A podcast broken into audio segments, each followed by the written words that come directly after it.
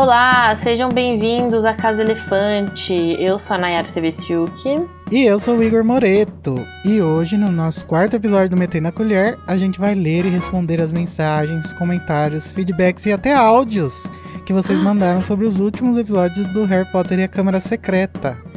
Desde o capítulo 10 até o capítulo 18. Então, pede mais um café e senta aí que a gente vai começar.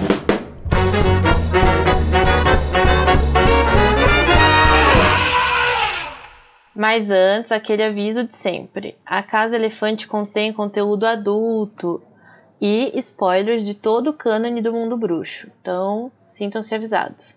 E junto com a gente, hoje nós temos aqui a belíssima Carol Lima. Oi, gente, tudo bem? Eu tô sumida aqui, né, nessa parte das colheres, mas vim aqui para causar. Mentira, não vim para causar, não. Vamos tentar o descancelamento de todo mundo nesse Metendo na Colher. que essa temporada foi difícil. Não, não Ai, está sendo fácil, povo, já viu? dizia a Kátia, né? Gente, lembrando que vocês podem entrar em contato com a gente através das nossas redes sociais, o Twitter, o Instagram e o Facebook, onde somos a Casa Elefante. Pelo nosso e-mail, acasaelefante.animax.com.br ou no grupo que a gente tem no Telegram, onde você pode conversar com os outros ouvintes, os nossos fãs números 1, e mandar seus comentários para aparecer aqui com a hashtag feedback. E podem falar com a gente também. É, e vocês podem enviar lá também as suas opiniões, suas respostas dos episódios em formato de áudio para aparecer aqui no Metendo na Colher, assim como vai acontecer já agora. Porque quando a gente falou sobre o grupo no Metendo na Colher anterior, o Gustavo correu e já mandou o áudio dele. Então, vamos escutar o que ele falou? Vamos! Vamos! Oi, pessoal da Casa Elefante, aqui quem tá falando é o Gustavo. Eu sou de Belo Horizonte, eu sou muito fã desse podcast. Eu já ouço vocês desde o início e tô seguindo toda semana, ansioso por cada capítulo que eu releio junto com vocês dessa obra maravilhosa que é Harry Potter. E essa semana eu tive a surpresa de saber que vocês entraram para um grupo no Telegram e eu vou endossar vocês para convidar o pessoal a vir participar com a gente, porque eu já estou fazendo parte desse grupo. Então, pessoal, para quem ainda não entrou, entra aí. O Igor já deixou nos stories lá do Instagram o link, né, direcionando como você entrar. Entra e vem participar com a gente, comentar cada capítulo. E é isso aí. Estou ansioso pelos outros capítulos, pelos outros livros e, claro, curioso para saber o porquê do nome A Casa Elefante. Vocês ainda estão me devendo essa, viu? Valeu, galera! E será que a gente vai falar? Mas eu acho que ele já sabe, né? É mentira isso aí. Mas eu amo! Todo mundo sabe. eu amo já a é. divulgação. propaganda orgânica. Mas no Prisioneiro de Azkaban, em certo momento, acho que é no episódio 4, fica meio implícito. Fica, fica bastante implícito. Eu diria quase explícito, tangenciando a, a explicitez. Aquelas. É. Então prestem atenção, quem, quem ainda não sabe. Mas obrigado, Gustavo. Amei seu áudio, amei a publicidade orgânica, que eu não pedi pra ele fazer isso, tá, gente? Ele fez porque Eu ele amei quis. também. Eu amei, porque eu achei que ele- ninguém ia mandar áudio, ele mandou. Ele mandou não só áudio, como mandou áudio divulgando a gente. Então, assim, perfeito, sem defeito. Agora Uhum. os outros ouvintes vão ter que superar essa. A gente também tem um grupo lá no Facebook para centralizar as discussões dos episódios. E o endereço é facebook.com barra groups barra a casa elefante. Tudo para Lacrou. mim. Então, gente, como a gente sempre faz aqui no Mesinho da Colher, vamos agradecer nominalmente os nossos assinantes do PicPay que fazem realidade os nossos sonhos de fazer um podcast de leitura de Harry Potter. Obrigada, viu, gente? Então, agradecimentos ao Marciel Faria, Sabrina Brum Simões, que a gente já conhece lá de outros carnavais, Guilherme De Biasi, tá sempre conversando lá no grupo, entrem lá para conversar com o Guilherme também. Gisele Oliveira, nossa fã número um, que tá sempre lá no, no podcast de Animagos também comentando e chegou aqui na Casa do Elefante. Mariana Borges, Mariana Caprioli, Caroline Michelini, que também tá sempre aí a Karina Leal Antônio, Daphne Zilioto Carraro, Cássio Félix, Tatiana Ribeiro, Luiz Henrique Silva, Gilberto Soares também está lá no grupo, Maria Paula Teixeira Delgado, que inclusive sumiu, não mandou mais feedback. Denúncia! Onde está Maria? Ela tá fazendo a Gina? A nova sessão aqui do Metendo Colher, onde está Maria Paula Delgado. Onde está, Maria Paula? Continuando, Marlene Zenz, Jean Vasconcelos, Bárbara Rosa, Luiz Guilherme Dias de Souza e Amanda Gomes. Uma salva de palmas, muito obrigado, gente. Obrigada, pessoal. Se você tá ouvindo aí e quer participar dessa galerinha supimpa, você pode entrar no picpay.me barra animagos e assinar os no... alguns dos nossos planos. A gente tem de 2, de 5 e de 15 reais. É aquela coisa, né? O cafezinho do dia, que na verdade você paga por mês e ajuda a gente a ser feliz e sobreviver nesse mundo difícil. Por favor, gente. Então, é isso, gente. Obrigado a todos que já contribuem. E quem quiser, seja muito bem-vindo. A gente agradece, o fundo do coração.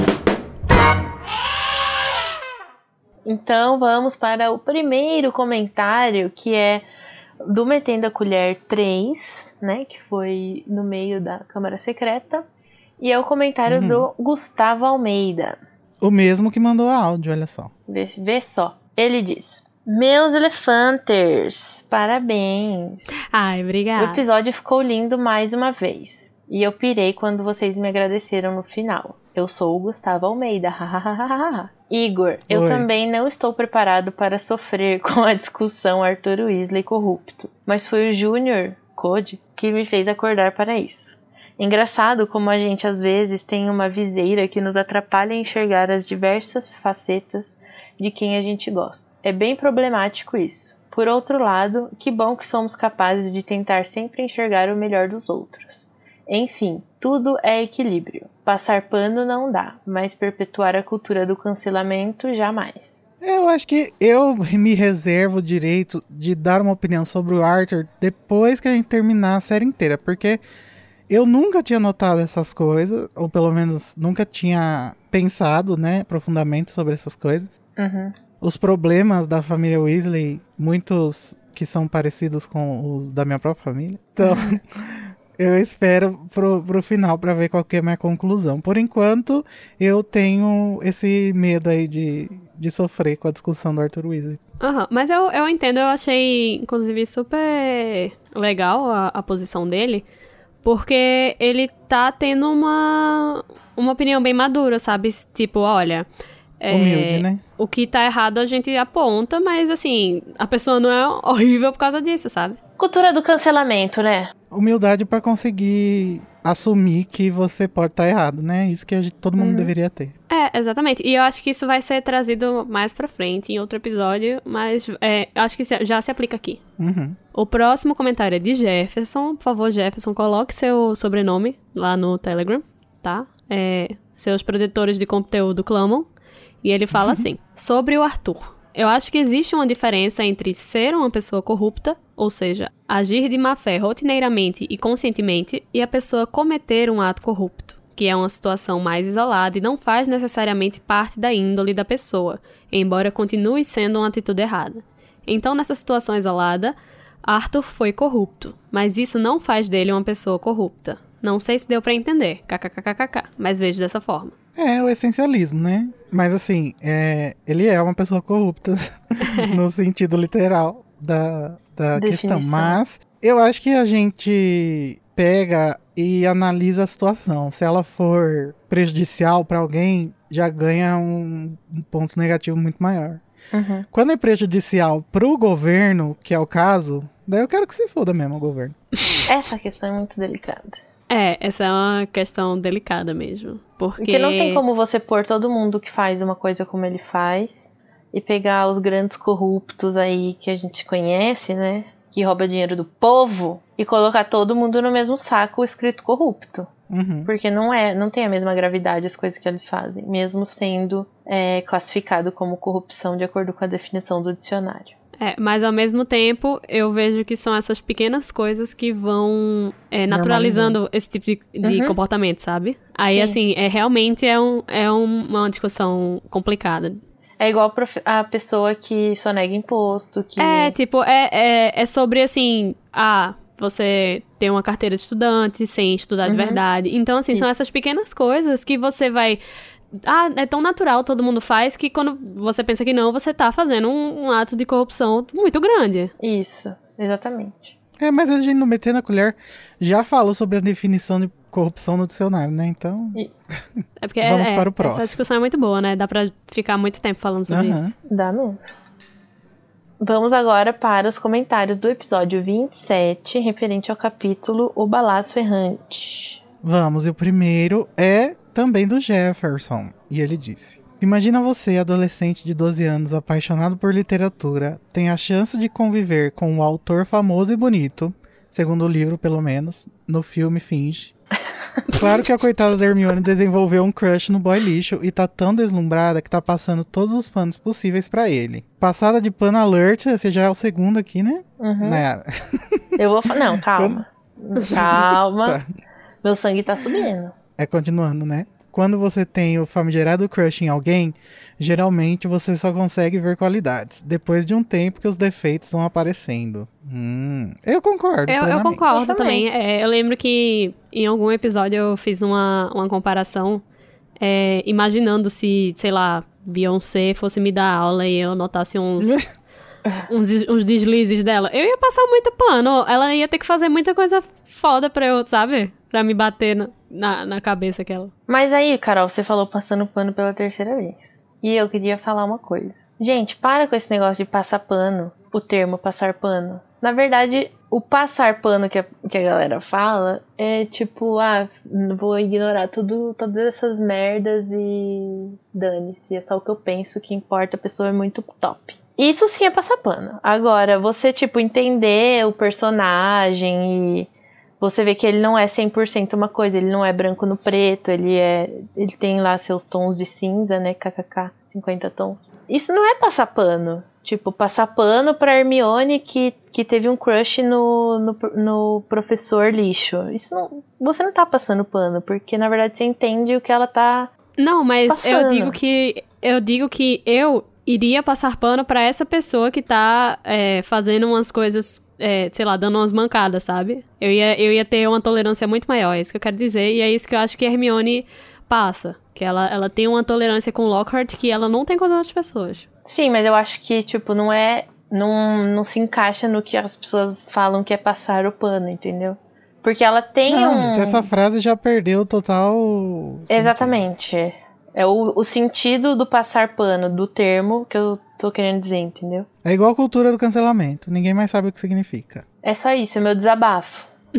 Parabéns, lacrou, Nayara. Descancelada. Uhul. Vamos para o próximo comentário que é do Gustavo Almeida. Vamos. Ele falou assim, ainda sobre a Hermionda. Pra mim, o que mais soa incoerente e me incomoda no comportamento dela em relação ao Lockhart é quando vemos a forma que ela trata a Sibila no terceiro livro. E me segura, me segura. Claro, temos que considerar o contexto.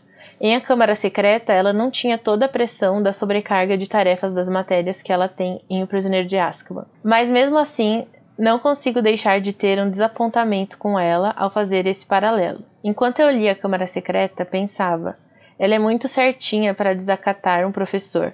Ela confia em tudo que está escrito nos livros. E como ele tem vários deles, mesmo que de procedência duvidosa, ela o A, engoliu. a procedência não é nada duvidosa, tá? É, a- a- ao que concerne a sociedade bruxa, é, a- tudo aquilo ali é verdade e foi ele que escreveu. Uhum, É, a. Hermione não sabe que é de procedência duvidosa. Não, mas é, ele tá fazendo uma leitura fora da narrativa, né? Mesmo ele sendo tão ruim para ela, respeitar os professores está acima de qualquer coisa.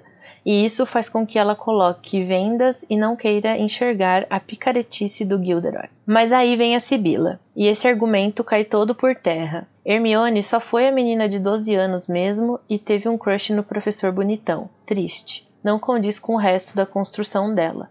Por isso, concordo com a vada que o Sidney deu pra ela no episódio. É triste, mas mereceu. Não passarei meu pano. Não passarei meu pano. 12 anos com Gilderoy, 13 anos com Sibila. Então, eu já não concordo tanto. Tudo bem, é, eu não, não excluo o fator crush no professor, Uhum. mas isso é mais culpa de, de Rowling do que da própria Hermione. E de como ela tem uma, uma influência muito. Meu Deus, eu vou ser cancelada aqui. Uma, uma influência muito romântica nos. No, no, no jeito que ela constrói os relacionamentos dela. Romântica que eu digo de, de romantizada, sabe? Mas a, a Sibila, além de ser charlatã, ela é, ensina uma matéria que Hermione não se sente confortável, porque ela diz que ah, o que o que tá nos livros aqui é, é, é inútil. Uhum. Ela ataca Hermione durante as aulas, fica dizendo que ah, ela não tem aura, que não sei o que, que não sei o que. E, e Hermione também já tinha uma visão meio enviesada, né, da, da matéria também, que a própria McGonagall fala que, que a adivinhação, o Rami precisa, não sei o que. Tem esse fator aí também. É, então, assim, eu acho sem falar na, na, na, sobrecarga, né, que ela tava. Então eu acho que é um comportamento, assim, é compreensível, sabe? Eu não acho que uhum. seja tão incoerente, não. E eu acho que uma outra coisa que a gente tem que pensar que normalmente a gente não fala muito dessa, desse ponto de vista. Mas se coloque no lugar do personagem. A Hermione, que é muito estudiosa, ela acredita 100% nos livros. Ela nunca conheceu o Gilderoy pessoalmente. Ela conhece ele pelas obras por tudo que, que ele escreveu e por tudo que ele viveu tecnicamente. Então, a Câmara Secreta, na verdade, é um processo praticamente de desconstrução dessa imagem que ela tem dele. Porque no final ela vai ver depois que ele não era tudo isso. E isso acontece muito na vida real é, mesmo. Infelizmente, isso não é abordado no livro, né? Mas é, deveria ser. Que... Não, não eu é. acho que não é muito bem escrita essa desconstrução.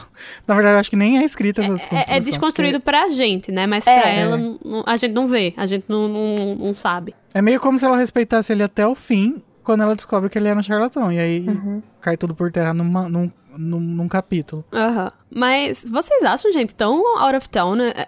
Como ela trata a Sibila? Porque para mim é muito claro porque isso não, acontece. Não, gente, eu acho que assim, eu não tô falando que é o seu caso, Gustavo, mas eu acho que muitos fãs meio que endeusam a Hermione a ponto de transformar ela num personagem sem falhas. Uhum. Sendo que não é um caso.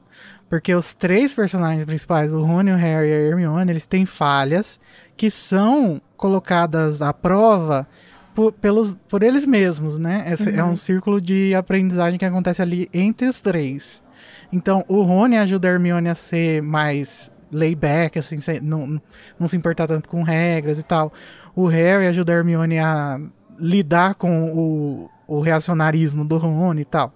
Então, é, é, a dinâmica da amizade dos três, ela, ela é sustentada e tem como base o fato de que todos os três têm defeitos. Se você pegar e falar que a Hermione é perfeita, então não, não, não, não é interessante a personagem pra, pra série. Exatamente. Então eu acho que a, a gente tem que olhar para Hermione como uma personagem que tem falhas, que no final dos, dos livros ela pode até ser essa fada sensata, mas que durante toda a adolescência dela ela passou por barras e dificuldades e provações da identidade dela. Exatamente. O pior é que, assim, eu, no lugar dela, eu ia fazer a mesma coisa, se não pior com Sibila, sabe? Eu ia falar, ah lá, lá vem a louca. A Hermione, ela, ela é o arquétipo da, da, da pessoa cética, né? Ateu. Uhum que sim é. cientificista. E eu me identifico bastante com esse lado dela. Também. eu acho que se, eu não era assim na, quando eu tinha a idade dela mas eu acho que se eu fosse eu ia ter atitudes responsáveis como ela teve de, de, de destratar a professora com 13 anos sei lá. O próximo comentário é de Rodrigo Hipólito. Você é ginasta? E ele Coitado. fala assim.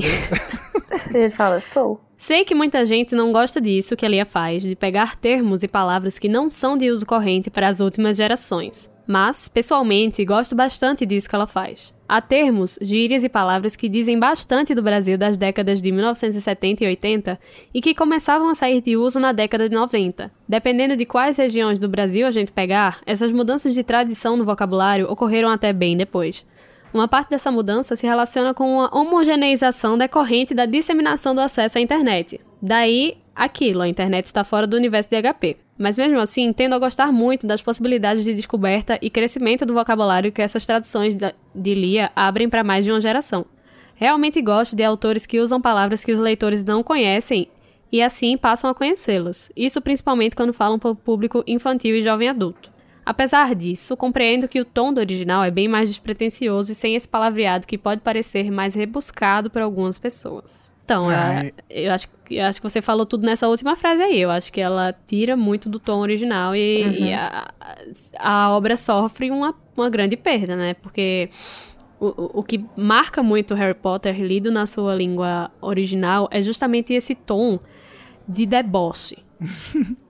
eu entendo esse argumento que ele falou de tipo de apresentar palavras novas e agregar o vocabulário da criança. Ah, eu entendo também. Só que o que acontece é, ela usa certas palavras em instâncias específicas e, e não necessariamente reutiliza elas depois. Ou seja, a, a, criança lê isso, não entende a frase, passa para frente e não absorveu essa palavra. E, e como ela não, não vai utilizar isso, eu não acho que isso seja uma coisa que ela tenha feito para propositalmente, sabe? E eu acho que a minha crítica ela vem, ela vem até mais que palavras. Eu acho que tem frases que são construídas que se perde totalmente, sabe? O, o, o tom ou até às vezes o, o sentido daquilo é. que está sendo dito. Sim, mas, mas aí eu acho que se aplica essa regra aí de apresentar o leitor com novos, com, com novos conceitos ao tempo verbal, né? Que a gente sabe que todo mundo que lia Harry Potter quando era criança queria escrever, escrevera na redação. Era pretérito mágico perfeito.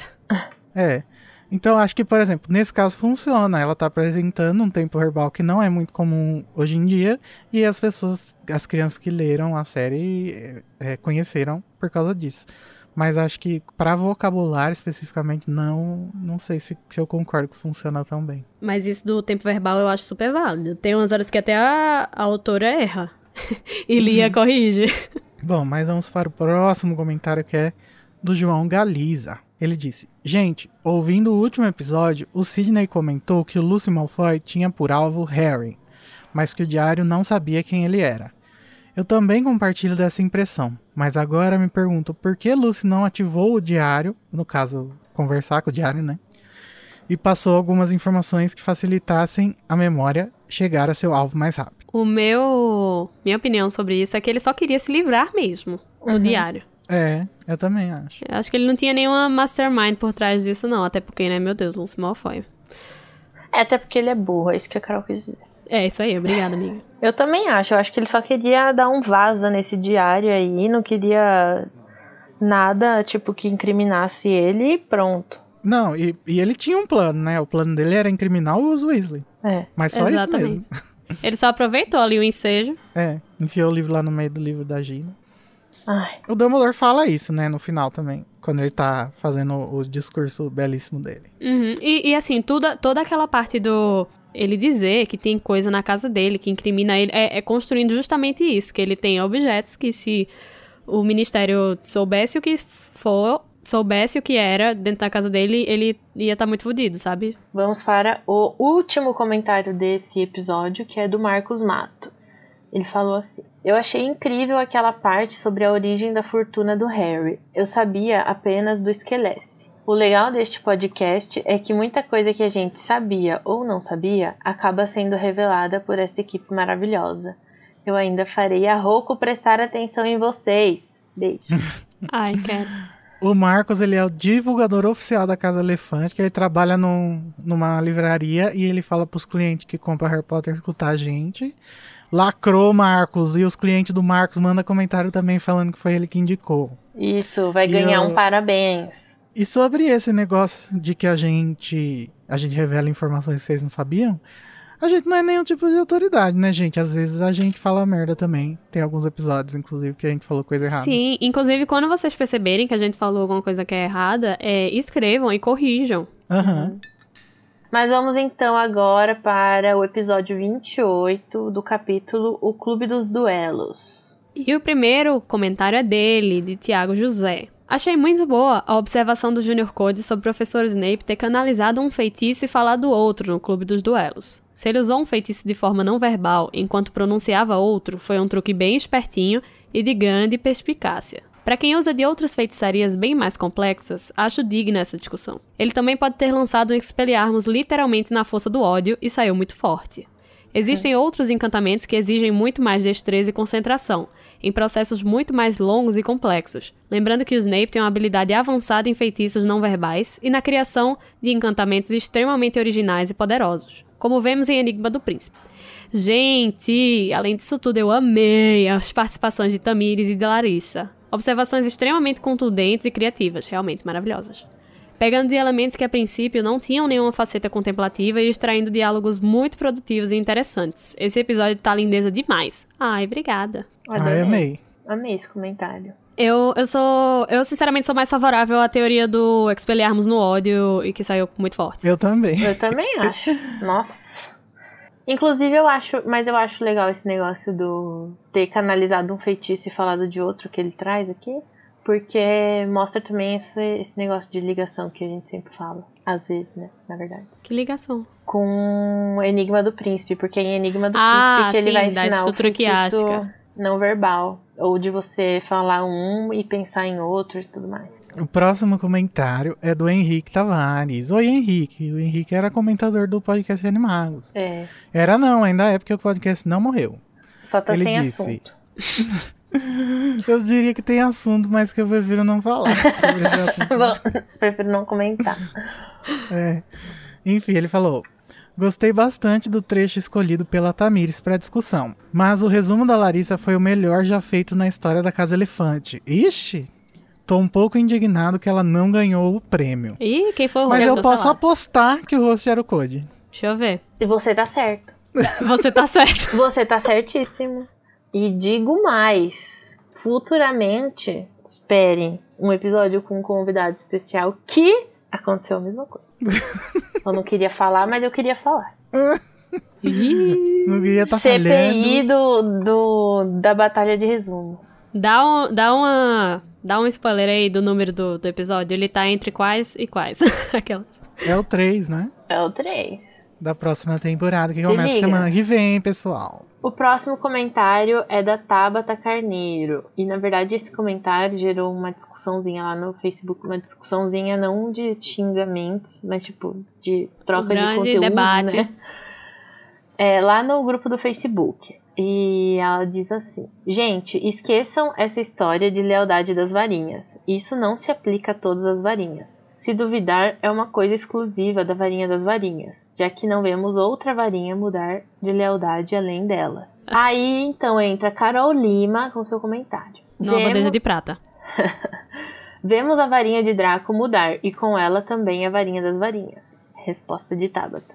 Mas só a dele, e isso pode ter sido justamente por influência da varinha das varinhas. O fato de não vermos isso ser mencionado em nenhum outro lugar dos livros, com varinhas que não estejam relacionadas a essa que é diferente, me deixa bem inclinada a pensar que não é algo comum. Pelo contrário, é tão raro que muitos devem imaginar que é uma lenda, assim como a própria varinha. Só a varinha das varinhas teria um fator mágico a mais, que faz ela reconhecer qual o bruxo mais forte e se aliar a ele, independente de morte. Aí entra na- nessa conversa o Tiago Cordel. Em Relíquias da Morte, quando Harry pede que Olivaras analise varinha as varinhas de Draco e Bellatrix, o bruxo diz: Essa é a varinha de Bellatrix Lestrange. Trate-a com cuidado. Ao passo que, a para a varinha de Draco, Olivaras diz: Essa era a varinha de Draco Malfoy. E quando Harry o questiona, Olivaras diz sentir que a lealdade da varinha mudou. Mas a varinha de Bellatrix continua sendo dela, ainda que a bruxa tenha sido desarmada. Igor Moreiro responde: Eu. Você.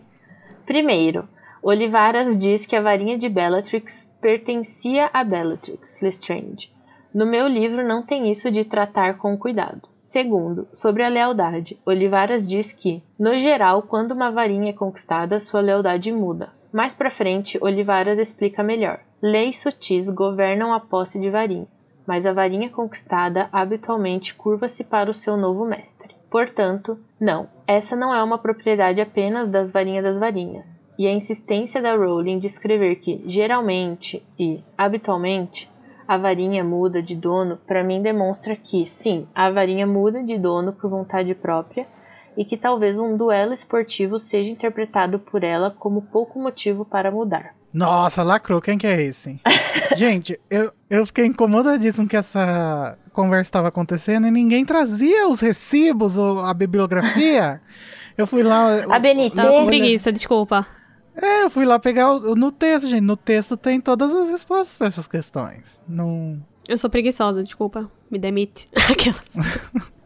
Não, Mas- nada contra. Mas assim, é porque pra mim não faz nem. não faz muito sentido, né? Você esquecer a questão de lealdade das varinhas, sendo que a varinha das varinhas nada mais é do que uma varinha igual a todas as outras. O, o, a única diferença é que ela é muito mais poderosa. É, e eu não sei se a gente já abordou isso aqui na casa, eu acho que não, mas é, eu acho que a gente às vezes se leva pelo, pelo mito de origem da varinha, de, Aham. dele dizer que foi a, a morte que fez, e tem gente que leva isso literalmente, quando a gente sabe que não é. É, gente, será que não é placebo esse poder dessa varinha? Eu acho que pode ser. É Mas você tá dizendo que é uma varinha de farinha? É uma De farinha, açúcar. a farinha da- das farinhas? Mas, Amiga, que continuando. gênia! Você pensou nessa piada agora? Aham. Nossa!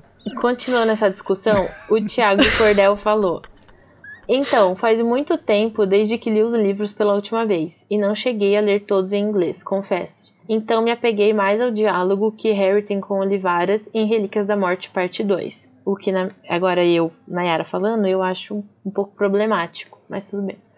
Tá certo que os filmes nem sempre são tão fiéis aos livros, mas considerando que a própria J.K. Rowling estava supervisionando as produções, acho que dá para encontrar um pouquinho de fundamento no que o Olivaras explica ao Harry sobre as varinhas. Legal você ter trazido esses trechos, foi muito esclarecedor. E o Igor finaliza essa discussão com: Nossa, pra mim, o que é dito no filme só é verdade se estiver no livro. KKK. Eu concordo, sabe? Porque a- a- a- apesar dela estar envolvida com a produção, eu acho que ela não tinha lá muitas vozes ativas em- no que tava ou não tava no roteiro. Vide Enigma do Príncipe. Então, eu acho que é melhor a gente se ater à, à literatura mesmo. É, eu acho. Quer dizer, acho não, né? A gente sabe que ela recebia o roteiro pra revisar. Como a gente sabe que aconteceu no sexto, porque foi lá que ela contou pro Steve Kloves que o Dumbledore era gay, né? E aí, o que acontece? Essa coisa da Bellatriz, em que no filme ele fala essa é a varinha de Bellatriz, e no livro ele fala essa era a varinha de Bellatriz, é uma coisa muito fácil de se passar, né, gente? É, Ela, Sim, é um pequeno Realmente. detalhe.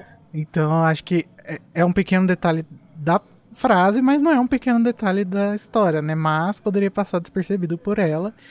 E como a Carol disse, eu acho que ela não tinha é, voz nenhuma na produção do filme, apesar dela estar lá como produtora. Não nenhuma, né? Mas tinha alguma. Eu acho que nesse caso aí, talvez É. nenhuma. Ainda sobre essa questão de lealdade de varinhas, eu fui dar uma pesquisada. E sim, existe em todas as varinhas, só que às vezes ela muda sua lealdade e às vezes não. E inclusive a própria Rowling, ela fez um texto pro Pottermore, finado Pottermore, agora Wizarding World, e lá ela fala que talvez a, a antiga varinha do Rony, ela não funcionasse direito, não só porque ela estava quebrada, mas devido à sua natureza, porque ela é uma varinha de freixo e ela atende ao seu One True Master, né? O seu primeiro e fiel, Único. fi- único dono. É, e não só, não só por isso, mas é, a- além de ser de freixo, de pelo de unicórnio, que Isso. esses dois elementos juntos fazem com que ela fica muito apegada, né, ao primeiro dono. E, E o, assim, o primeiro dono era o irmão dele, o Carlinhos. Então isso Uhum. pode ter dificultado a vida dele na escola também, além de ter quebrado a varinha. Sim, e, e, gente, é, uma coisa que eu já falei muito no Estação, e eu vou falar aqui, é que, assim, faz todo o sentido as pessoas não terem conhecimento dessa lealdade das varinhas. Porque é, eu não fiz letras, eu não tenho profundo conhecimento de línguas e, e nem de estruturas literárias. Então, assim, faz sentido que a, a população em geral não conheça as particularidades de cada profissão. E, tipo, tá tudo bem, a vida é assim, entendeu? É. E a gente só sabe porque isso se tornou uma- um aspecto importantíssimo da vida do Harry, que é o Exatamente. nosso personagem principal, né? Então- Exatamente. Exato. Mas, gente, olha essa barra, por favor, alguém segura, porque eu já cansei. A da, da lealdade das varinhas, pelo amor de Deus. Ai. Desde 2007, gente, por, por favor. Então vamos ao próximo comentário, thank you next, que é de Marcos Mato. E ele fala assim: Bom dia, tudo bom? Ouvindo o episódio e a Larissa me solta que incentivou a amiga a jogar ketchup no ventilador. Eu dei um berro na cozinha, em caixa alta, e engasguei de tanto rir. Me fez lembrar do primeiro período da facu, quando a galera ainda não se conhecia direito e tinha um boy com aquele CC, vixi. Um dia, a Caatinga tava tão tensa que a minha amiga levantou, subiu na mesa e apertou o desodorante pra espalhar o cheiro de Dove na sala. Morta! Amei esse podcast fazendo a gente lembrar das coisas doidas da vida. Ai, amei gente, eu ia querer história. morrer se eu, eu fosse amei, mas odiei Gente. também essa história. Imagina, coitado. Aqui na pauta do Metendo a Colher, a gente não deixa todos os comentários, né? Porque senão a gente ia passar muito tempo.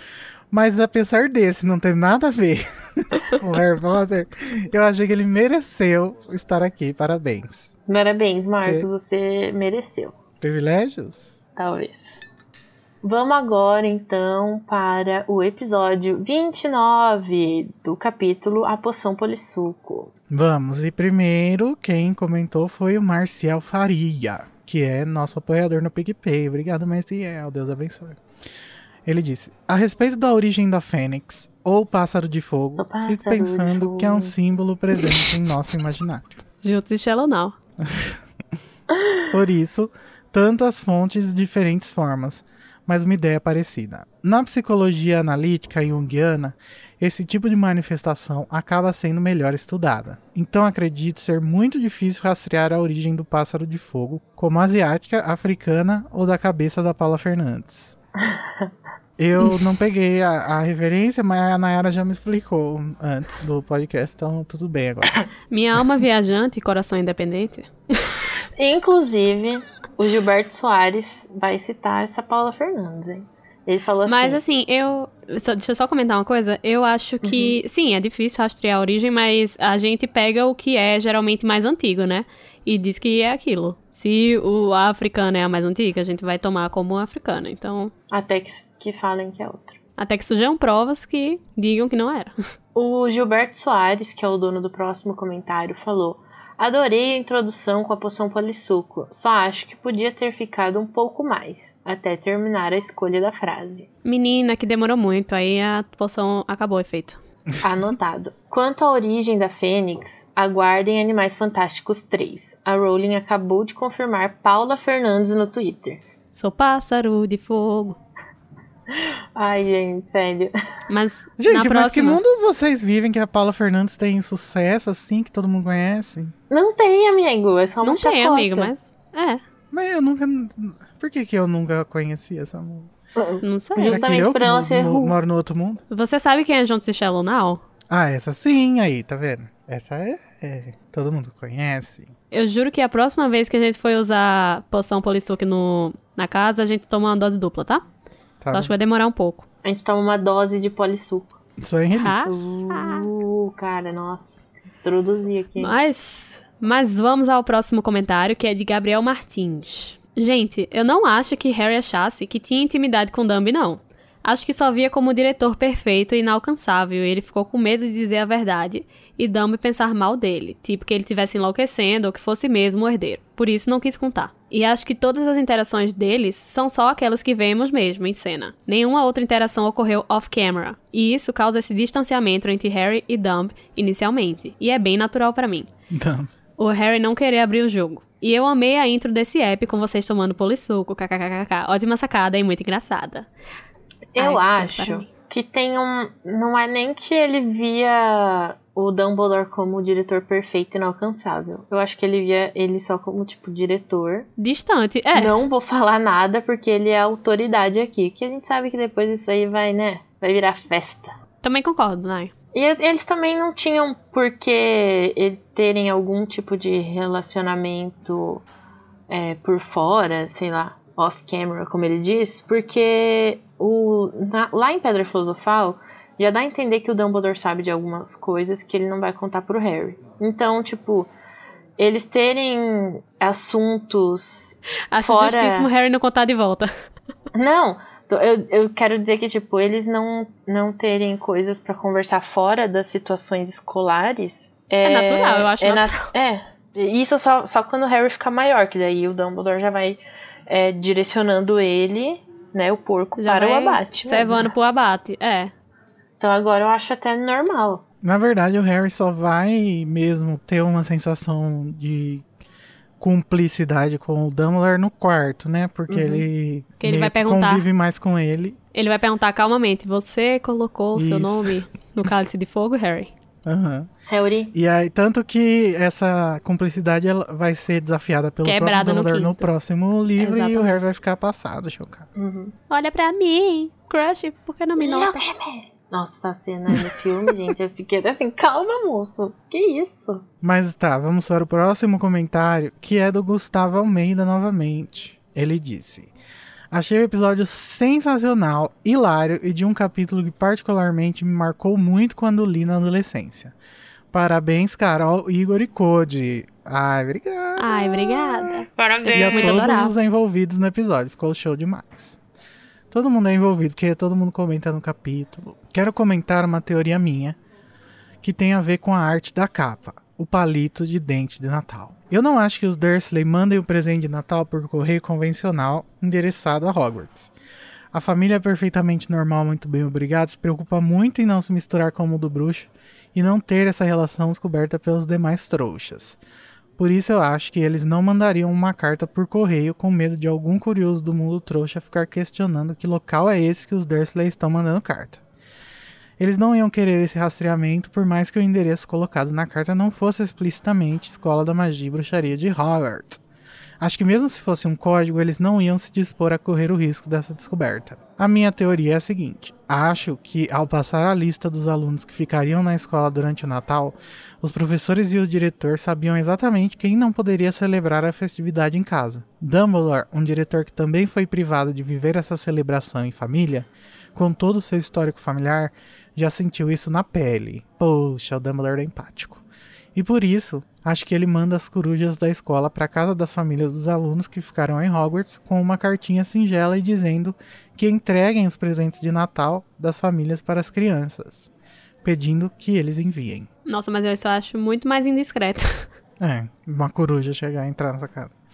Mas acho que isso só acontece com as famílias trouxa, né? Porque as, as, as bruxas devem ter as corujas. Não, é. deles. Ele continua. Consigo imaginar a cara furiosa do tio Walter que arruma qualquer coisa rapidamente para despachar a coruja logo, para que ela não o importune na normalidade da sua casa. E aí o resultado é meia velha num ano, palito de dente no outro e por aí vai.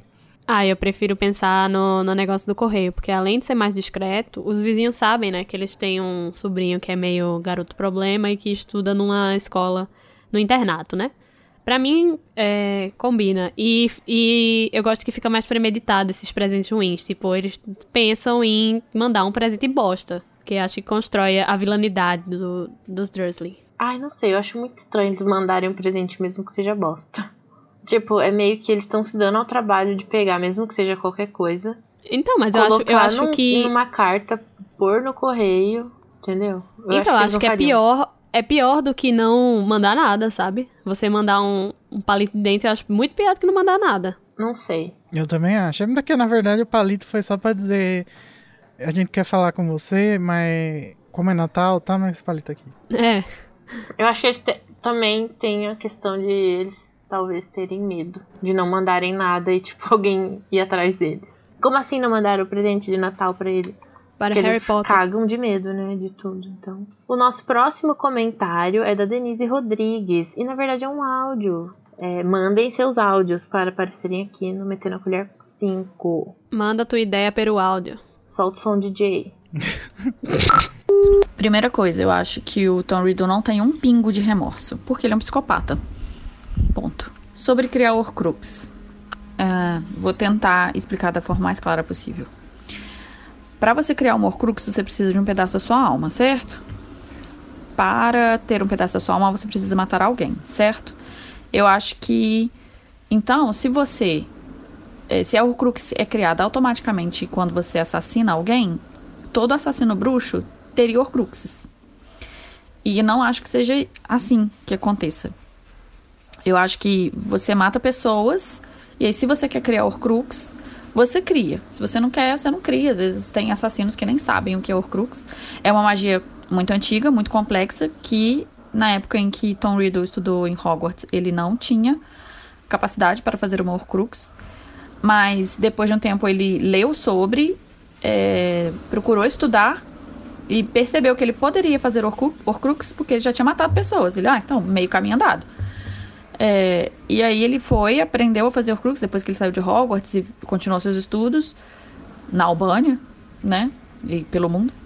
E, e aí ele aprendeu a fazer Horcrux e ele falou: Ah, já tenho pedaços da minha alma, então vou fazer Horcrux. E aí ele foi pegando objetos que eram significativos para ele e mortes que eram significativas para ele e foi criando cada vez mais até chegar em todas. Eu também acho que, tipo, não é qualquer pessoa que mata alguém que faz Horcrux, até porque senão justamente o que ela falou, né? Todo mundo que mata ia ter Horcrux. Mas na verdade você tem que fazer um ritual. Uma magia que ninguém sabe o que é, nem como se faz. E... Ed o editor sabe. e outra coisa, é, ela fala que ele já tinha matado várias pessoas, aí descobriu sobre as Horcrux e resolveu fazer. Mas o que eu acho Onde que ele manteve a alma dele, né? Não, mas eu É, acho, é. eu não acho que isso aconteceu. Eu acho que ele, as pessoas que eles mataram, que ele matou, foram para criar o Cru- Horcrux. Eu concordo. Eu, é, tanto que eu ia dizer, Lindíssima falou quase tudo. Eu concordo que é, não é todo mundo que mata que faz isso. Uhum. Até porque perde todo esse negócio da ritualística, que eu acho que é- deve ser o mais foda de fazer Horcrux. E é por isso que nem todo mundo faz, sabe? Exatamente. Deve ser um ritual muito do. Mas tem um problema aí, né? Porque como que ele, como que ele criou a Horcrux do diário, sendo que ele ainda não sabia? Então, é, foi Mas- por isso que ele perguntou Não. pra o. O Slughorn. Ele Ah, queria mesmo conhecer. Foi Ele, quinto- ele queria. Foi no quinto ano, né? É, que ele Ah, tinha então foi 16 antes. anos. Foi, foi aí. Ele queria conhecer essa magia que ele ainda não conhecia. Uma vez que ele conhecia o nome, é, pronto, ele começou a pesquisar e, e foi nesse ano aí que ele fez. É, ele sabia meio que assim, ah, eu sei que tem uma coisa que você faz que separa a sua alma. Mas ele não sabia o que era, o nome. E né? não sabia nem se podia fazer mais de uma. Isso, e nem sabia que podia fazer mais de uma. Então aí eu acho que, tipo, a morte da Murta foi intencional para ele poder criar. E as outras mortes que vieram depois também. Depois que ele Assim, criou eu- o número que ele queria, aí pra ele, tipo, é, dane-se. Quem morrer, morreu. Quem não morrer, também dane-se. Não morre mais. Aquelas. É. Não, eu, eu, eu não digo nem intencional do tipo, ele queria matar a Murta, mas é intencional no nível de ele queria fazer um Horcrux e ele ia matar Uhum. uma pessoa. E ela caiu como uma luva. Exatamente. Caiu como uma Murta. Um pato. Então agora, depois dessa explicação pesadíssima sobre o Crux, vamos para os comentários do episódio 30 do capítulo O Diário Secretíssimo. Que a primeira pessoa que comentou foi Igor Romão, e ele fala assim: Quando foi comentado no episódio sobre os momentos em que Gina estava possuída, me veio um questionamento sobre o porquê do diretor-alvo não. Menina, que intimidade. Não realizar nenhuma ação para checar se alguém, aluno ou funcionário, estava emprestando o corpo, ou melhor, a nuca, para Voldemort de novo. Se começa a ter ataques dentro da escola, e claramente o alvo sabe que o espírito do maldito escapou, mesmo que ele não tenha certeza disso, por que resolve não fazer nada sobre? Ele sabe, né? Ele tem certeza que Aham. ele escapou. E, inclusive, no último capítulo ele fala isso, né? Uhum. Não é quem. mas é bem fácil, é né? como. Saber se, se não tem ninguém na nuca, é só ver se tem alguém com turbante. É, e assim, se, e se tivesse feito, não ia dar em nada também, né? É. Mas a gente sabe que Dumbledore é um grande do irresponsável, é isto. Falou Ah, eu não PS. concordo. PS, amo quando vocês dão uma vada bem no meio dos peitos de alguém. Ah, eu também Ai. amo. Eu acho pesado, gente. Eu, só voltando ali no comentário, eu acho que ele não desconfiava de nenhum aluno, na verdade, que pudesse fazer isso. Eu acho que ele já sabia que era o Tom Riddle de alguma forma. E justamente a pergunta que ele faz no último capítulo. Ah, Mas eu isso é acho. meu ponto de vista, né? Posso estar sequelada. Cancelada. Eu acho que quando ele começa a entender, ele é Expulso. expulso de Hogwarts lá. O próximo comentário é do Bizarro. Bizarro, conta pra gente seu nome da próxima vez. A gente jura que Apesar a eu gente não achar- divulga. É, apesar de eu achar interessante é, chamar você de Bizarro. A gente Acho continua. bizarro. Ele diz: Quando li pela primeira vez, achei interessante a ideia de que o Hagrid teria aberto a Câmara Secreta. Seria uma quebra de expectativa boa, pelo menos pra mim. Mas esse sou eu que odeia Hagrid e Dobby. É, pausa pra Gasp. Inclusive, depois ele tem um comentário que também é meio unpopular opinion. Quanto ao diário, sou ignorante sobre a ordem das Horcruxes, mas, conhecendo a obsessão dele em se tornar imortal, creio que ele primeiro tenha feito o diário e só depois se preocupado com os objetos mais nobres, como demonstrado na lembrança do professor Slughorn.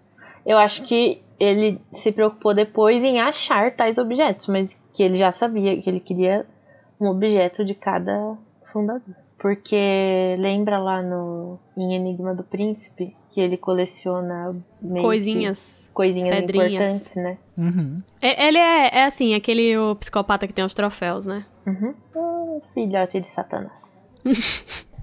Mas vamos para o próximo comentário, que é o do Luiz Henrique S. Silva. Adorei o episódio. Por que nunca investigaram melhor o caso da Murta? Acho que faltou uma boa defesa pro Hagrid. Poderiam interrogar a Murta. Saberiam que ela viu um par de olhos amarelos, e não negros como os da acromântula. E deveriam saber também que uma cromântula não mata com o olhar, francamente. Cadê os legistas e os detetives do mundo bruxo? Estão no mesmo lugar que os advogados. Mortos e enterrados. Eu acho que eles quiseram tanto botar isso pra baixo do tapete que ninguém quis nem pensar É, mais eles queriam bote expiatório, né? Calhou-se de ser, de ter esse menino que era meio gigante e, e uns Uhum. hábitos meio estranhos e, e foi isso, sabe? A, a sociedade bruxa se mostrando mais uma vez preconceituosa e merda, né? Tanto que o Hagrid nunca teve justiça, né? E A varinha dele continua Nunca, é. quebrada, não sei o que, blá blá blá. Quem acha o Dumbledore responsável é porque não sabe como que foi a diretorização do Armando Zips, né? Que deve ter A sido uma direção, grande amigo. bosta. Uma grande festa no AP. O próximo comentário é de Franco Frassanito Wolf, ou Francenzo, como eu tô falando agora. E ele fala assim: Eu queria dizer que eu fico indignado que Harry não deu o benefício da dúvida para Hagrid. Ele saiu do rolê do diário já contando a Rony. É, eu também fiquei putíssima com isso. Nossa, eu também, inclusive, falei isso no episódio. Outra questão que acho meio cruel é como falam das mandrágoras. Aparentemente elas possuem uma certa inteligência, não é? Seria considerado cruel o modo como as criam para fazer poções? Abre aspas. Madame Pomfrey tinha o prazer de informar que as mandrágoras estavam ficando imprevisíveis e cheias de segredinhos, o que significava que iam deixando depressa a infância. Fecha aspas. Aparentemente elas possuem senciência, e logo após esse trecho, Madame Pomfrey é ainda mais cruel. Abre aspas de novo. Quando desaparecer a acne delas, estarão prontas para serem reinvasadas, e depois disso iremos cortá-las e cozinhá-las. Fecha aspas. Qual será a linha que se traça, nesse caso, para se considerar mandrágora uma planta e não uma criatura mágica ou um ser? Aí tem que perguntar pra quem estuda herbologia e magizologia. eu não saberia É. explicar, mas eu acho que isso tá muito bem é, definido. Isso tá muito bem definido no universo, que as mandrágoras são plantas e que elas podem até ter algum tipo de, sei lá, senciência, Sem ciência. como você disse no comentário. É, mas eu não acho que elas são criaturas mágicas ou seres só por ter aparência ou terem um comportamento parecido com o de seres Personificado. humanos bruxos, né? Personificado. E existem animais que têm sem ciência e que também são cortados e cozinhados, Franco. Então, Cozidos. quem somos nós pra falar, né? As vacas, né? Ah, não, acho que as vacas não têm sem ciência. Você não sabe? Pergunta pra ela. Vou perguntar da próxima vez que eu encontrá-la. O próximo comentário é do Gilberto Soares. Ele disse: Ouvindo ao capítulo, criei a teoria de que Voldemort acabou conhecendo as Horcruxes após transformar o diário em uma involuntariamente quando matou a Murta. Ele deve ter percebido que o bagulho estava estranho enquanto conversava com si mesmo ali no diário. E ao pesquisar o que podia causar um pedaço de si ficar preso a um objeto, descobriu a porta de entrada para o mundo das drogas mais pesadas. Eu mais volto pesadas. lá no nosso comentário, É, já dei porque minha opinião não sobre tem isso. como criar uma Horcrux involuntariamente, a não ser, tipo, no caso lá que foi do Ah. Harry, né? Ter- Harry.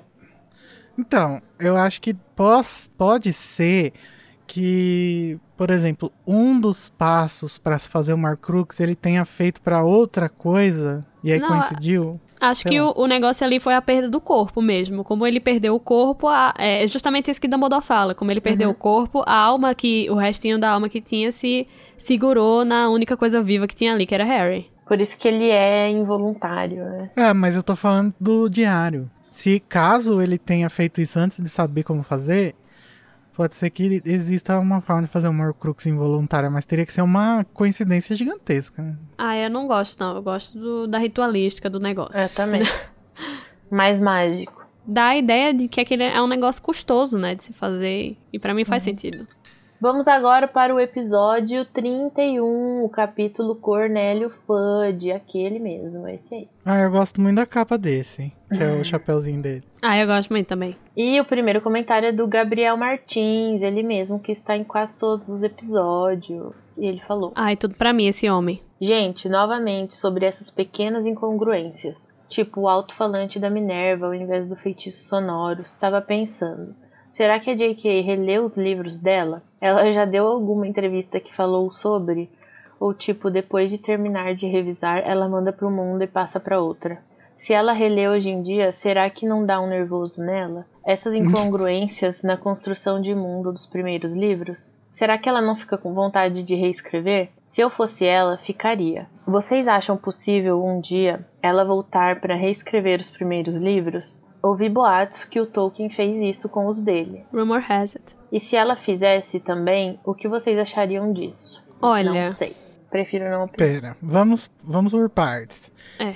Ela já falou se ela releu os livros. Ela já falou, ela falou que não relê. Eu, pessoalmente, eu não ia reler também, não. Se, eu, se fosse eu. Uhum. É que depois que você faz e você começa a reler, você começa a achar muitos erros, Aham. ainda mais se um negócio que você fez. Ela já, ela falou que ela, o, o processo de edição era tão cansativo que quando ela termina, ela não quer nunca mais olhar pra cara do livro. Olha, eu entendo. Ela falou que o único livro que ela leu depois foi o Cálice de Fogo, porque ela foi o único que ela teve, tipo, travamento no meio, assim, daí ela queria ver como ficou no final. Mas os outros, acho que ela nunca. A- Além de, de, tipo, ler em evento, assim, tipo, até agora ela fez a releitura lá do primeiro capítulo lá no Wizarding World. Do Acho último. que além disso, não. É, do último.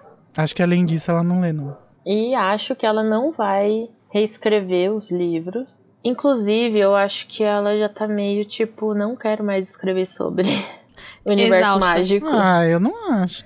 E eu só vejo ela reescrevendo se, tipo, tiver faltando um dinheirinho. Eu, acho que sinceramente, acho que ela também não, tá muito afim. E eu já tô na, na fase que eu prefiro que seja assim mesmo. Ela, ela que- não quer ser autora de um livro só, então ela, eu acho que não tem por que ela ficar voltando nisso, a não ser que tenha um grande significado, não apenas, ah, vou reescrever porque sei que tem umas coisas erradas. Eu não acho que ela cansou de escrever sobre o mundo bruxo, porque senão ela não teria escrito Animais Fantásticos. Agora eu acho Mas- que nesse ano eu acho que ela cansou. Assim, gente, o que a gente acha se ela fizesse isso? Eu não gente, as, consigo. as pessoas iam queimar ela na, no- na fogueira, porque quando ela falava qualquer coisa no Pottermore, as pessoas já ficavam revoltadas. Imagina se ela pegasse pra reescrever os livros. Não ia dar certo, não. Assim, isso se fosse pra ser feito era um negócio produção pra impressão. E né? assim, se ela fizer isso, é considerando que ela vai fazer isso e vai arrumar todas essas incongruências e construção de universo, o plot ia permanecer, mas o livro ia ser totalmente diferente. Se você considerar que tem coisas lá em Pedra Filosofal que são meio assim, não dá pra entender, e daí mais pra frente que ela introduz isso no universo. Então acho que seria um livro Não, totalmente é- diferente. Ela não ia É, mudar, ele tipo, cap- uma linha, duas. É, eu acho muito improvável, assim, impossível. Next. Impossível não, porque, né, o Justin Bieber já falou, never say never. Né, never Não foi o Jaden. Smith, não. Aquelas. Não, ele, Ele repetiu, né? dois. ele fala outra coisa, sei lá. Mas tá, vai, próximo. É de Paloma Fraga Garcia. Primeiramente, gostaria de dizer que eu morro de rir com as insinuações de conteúdo adulto logo no início do podcast. Obrigada por isso. Ai, por nada, a gente se esforça, viu? A Carol é a de que mais verdade. ama. É, é verdade, eu, eu advogo fortemente pela, pela piada de, de conteúdo explícito. Quase briguei com o Igor por causa disso. Mentira, tá? A gente se ama. Segundo, comecei a acompanhar há três semanas e corri pra ouvir todos os episódios e ler os dois livros pra relembrar e conseguir fazer comentários da minha percepção pra enviar pra vocês. Então aí Meu vai. Deus. A quarentena, né, gente? Mas tá correta, tá escutando? tá. Quarentenou. Ela só vai estar mais correta ainda se ela for escutar o audiolivro de Sandman. Aquelas. Nossa, que gratuita essa propaganda. Product placement. Aí eu tenho que, eu tenho que divulgar mozão. Achei que ia falar do Leia como uma garota. Mas Também. não, falando do negócio dos outros. Nem tá ganhando pra isso. A questão do pé. Não, mas eu tô ganhando e eu tô trazendo cultura pra esse povo. A questão do Percy ter ido parar na Grifinória, apesar de toda a personalidade dele, poderia ser explicada pelo fato de que ele só teve essas ambições de escalada social e afins após ingressar na escola. Até mesmo nós enxergamos novas coisas quando nos afastamos da realidade que a nossa família nos mostra. Sendo assim, quando ele entrou em Hogwarts Verdade. foi quando viu uma nova realidade e novos horizontes se abriram para ele, do mesmo modo que novas ambições foram desenvolvidas. Eu não penso da mesma forma que eu pensava com 11 anos. Me desconstruí muito de lá pra cá. O que me faz questionar se essa seleção não é de fato realizada muito cedo. Mas quando eu levo em consideração uma ótica maior, talvez estejamos supervalorizando as casas de Hogwarts. Visto que isso é relevante única e exclusivamente para Hogwarts e que afeta apenas pessoas que de fato estudaram lá. Beijos de uma corvina. Eu amo que ela terminou falando que a gente está super valorizando casas de Hogwarts e termina beijos de uma corvina. Parabéns. Nota 10. Eu concordo plenamente com esse final desse comentário da Paloma. Eu, eu, eu diria que a incoerência ela é própria do ser humano. Eu, Eu- acho que se fosse uma coisa que, nossa, que tinha a intenção de te analisar pro resto da vida e te concretizar com uma personalidade específica, sim, 11 anos é, uma, é, um, é uma idade muito nova. Mas não é isso, né? Então tudo bem. Que ano vocês acham que seria bom, assim, pra fazer um geralzão da personalidade das pessoas? Ah, só depois da maioridade. Eu acho que teria que ser uns 25, assim, no, no mínimo. Nossa, não. Eu acho que os 20 já dá pra fazer. Acho que tinha que fazer três Ah, vezes. no meu caso não ia dar, não. É isso. Mas eu queria falar sobre a primeira parte, quer dizer, a segunda parte. Ai meu Deus, agora não sei mais. Segunda parte, que ela A fala parte do meio. Percy. É.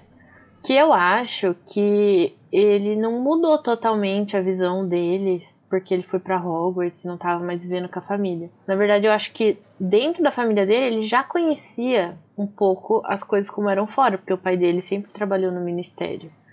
Então, Verdade. eu acho que ele já tinha essa ambição, sabe? De, tipo, Ambicioso, ser alguém um pouco, entre aspas, melhor do que o resto da família dele. É, Eu, eu acho tenho essa visão do os- Percy, né? Que ele sempre, tipo, meio que achou a Eu família também. dele fuleira, assim. Até que ele cresceu e viu que, na verdade, ele tava errado. Eu acho que o chapéu ele leva muito mais em consideração do que a gente imagina a o que a pessoa quer. E eu acho que ele já tava, tipo, com certeza absoluta que ele ia pra Grifinória e por isso que o chapéu nem pestanejou. Uhum, eu também acho. Embora eu advogue fortemente pelo Percy Sonserina. Não sei. Ah, eu não gosto desse personagem. Pra mim, nem precisava existir. Tchau, Percy. Tchau, Percy. Agora a gente vai lá pro episódio 32, que é o capítulo Aragog, Rei dos Aracnídeos. O nome do episódio é Aragog, não o Aragog. Mas é só pra deixar claro a identidade de gênero da aranha. Do Senhor Do Aranha. O primeiro, o primeiro comentário é do Franco Frassanito Wolf. E ele disse: É doido como Dumbledore é afastado da escola e, mesmo não estando lá, sua presença ainda é sentida. Ah, é mesmo, reizinho sem defeito. O mesmo acontece quando ele é afastado da escola novamente com sua morte em Enigma do Príncipe, mas permanece no espírito daqueles que foram fiéis a ele. Ai, que fofo. Dumbledore nunca terá deixado Hogwarts enquanto tiver alguém lá fiel a ele. Fiel a ele, caralho. Lacrou! Toma na sua cara Nada de quem? de alguém. Do Lúcio. do Voldemort. Do Lúcio. Bem na sua cara. Hum. Estamos muito musicais hoje, né? Eu vou ler agora o comentário dele, Gabriel Martins. Ai, amo. Reparem como ele vai iniciar. Olá, elefanters! Olá. Pegou, pegou. Oinho. Pegou. Rainha. Até a Ordem da Fênix vai pegar. Vai pegar, amiga. Sobre a Quando teoria, a gente ficar bom, vai pegar. a gente tiver lá com o nosso próprio estúdio, produção, alguém fazendo a pauta pela gente, entendeu? Onde é que vai ser o estúdio? Só me diz, por favor. Não sei, a gente vai com o nosso jato. Em Brasília. pra ficar ruim pra todo mundo. Amo. Nossa, credo. Sobre a teoria do Aragog ter sido dado pelo Newt, eu acho que não faz sentido. pois o Newt classifica a cromântula como extremamente letal. Por mais que o Newt seja leviano às vezes, ele não iria dar para uma criança um presente que, sem sombra de dúvidas, poderia matá-la. A relação de Hum. carinho entre o Hagrid e o Aragog é a exceção. Em qualquer outro caso, a aranha iria matar qualquer um que visse pela frente. Não tinha como Newt prever. Nossa, essa cromântula vai nascer boazinha e apta a construir laços com humanos. Então, por com E isso. não foi, né? humano. Não é com humanos. É Realmente um, não foi, é. Uma, um meio humano, na verdade. Ah, então, por isso, não acho que o Newt daria ele para uma criança de 13 anos. Por mais que essa criança gostasse de criaturas perigosas. Ai, gente, eu não botaria minha mão no fogo pelo Newt assim, não. Eu não acho Mas que ele é meio bem. doidinho. Eu Ai, mas eu acho que ele teria o bom senso, sabe? Pelo Ah. menos esse. Será? Mas aí o, o o Gabriel mandou a sua teoria de como Claro, né? o Hagrid ganharia maior o fanfiqueiro. ovo sem manchar a imagem do Newt. Vai, Carol, conta pra nós. Então, nessa teoria dele, Hagrid ele iria ganhar o ovo de um estranho, porque ele se perdeu na travessa do tranco e tal, e tinha uma pessoa querendo se livrar de um ovo de acromântula, que a gente sabe que é uma coisa que não é comercializável. E é, nesse ano, Newt é chamado para ajudar nas investigações da primeira abertura da Câmara, né? Só que é, não conseguem achar o Slither Pet, que é a basilisca. E enquanto isso, Riddle ele vai incriminar o nosso querido Zicante, né? É. É, só que Dumb e Newt eles não vão conseguir inocentar é, o, o pobre do Hagrid, mas Newtinho, como bom lufano que ele é, ele vai reconhecer essa relação de Hagrid e da Acromântula e vai ajudar ele a esconder a aranha na floresta. E vai manter em segredo que ela estaria viva, né? Manda pra JK. aí, Achei Gabriel. interessante, pode desenvolver a fanfic já. Eu vou ler. Mas é maravilhosa, né? A fanfic, mas vamos ao próximo comentário, que é de Paloma Fraga Garcia. Olá, amigos bruxos, coração. Com relação a Hogwarts ser o lugar mais seguro do mundo, quero fazer uma ênfase em que o Hagrid diz que ela seria o lugar mais seguro do mundo para se guardar barra esconder algo, e não necessariamente a segurança das pessoas. Até porque, né? E se vocês fizerem uma análise, Salazar escondeu um basilisco por séculos, bem como uma câmara secreta e ninguém encontrou. Nem mesmo o nosso diretor, Alvo Percival Wulfric Brian Dumbledore. Abraços de uma corvina que está sem coruja para mandar por carta e por isso lhes escreve um e-mail. Menina, tem um, um bruxo que ele não usa a coruja dele, chama Harry Potter. O Harry. Eu, O Harry. olha, o Paloma, eu não sou bruxo, tá? Eu sou um trouxa, é, com muito orgulho, mas eu aceito sua opinião. Inclusive, você, é, Paloma, pode continuar defendendo que Hogwarts é o lugar mais seguro do mundo, sim.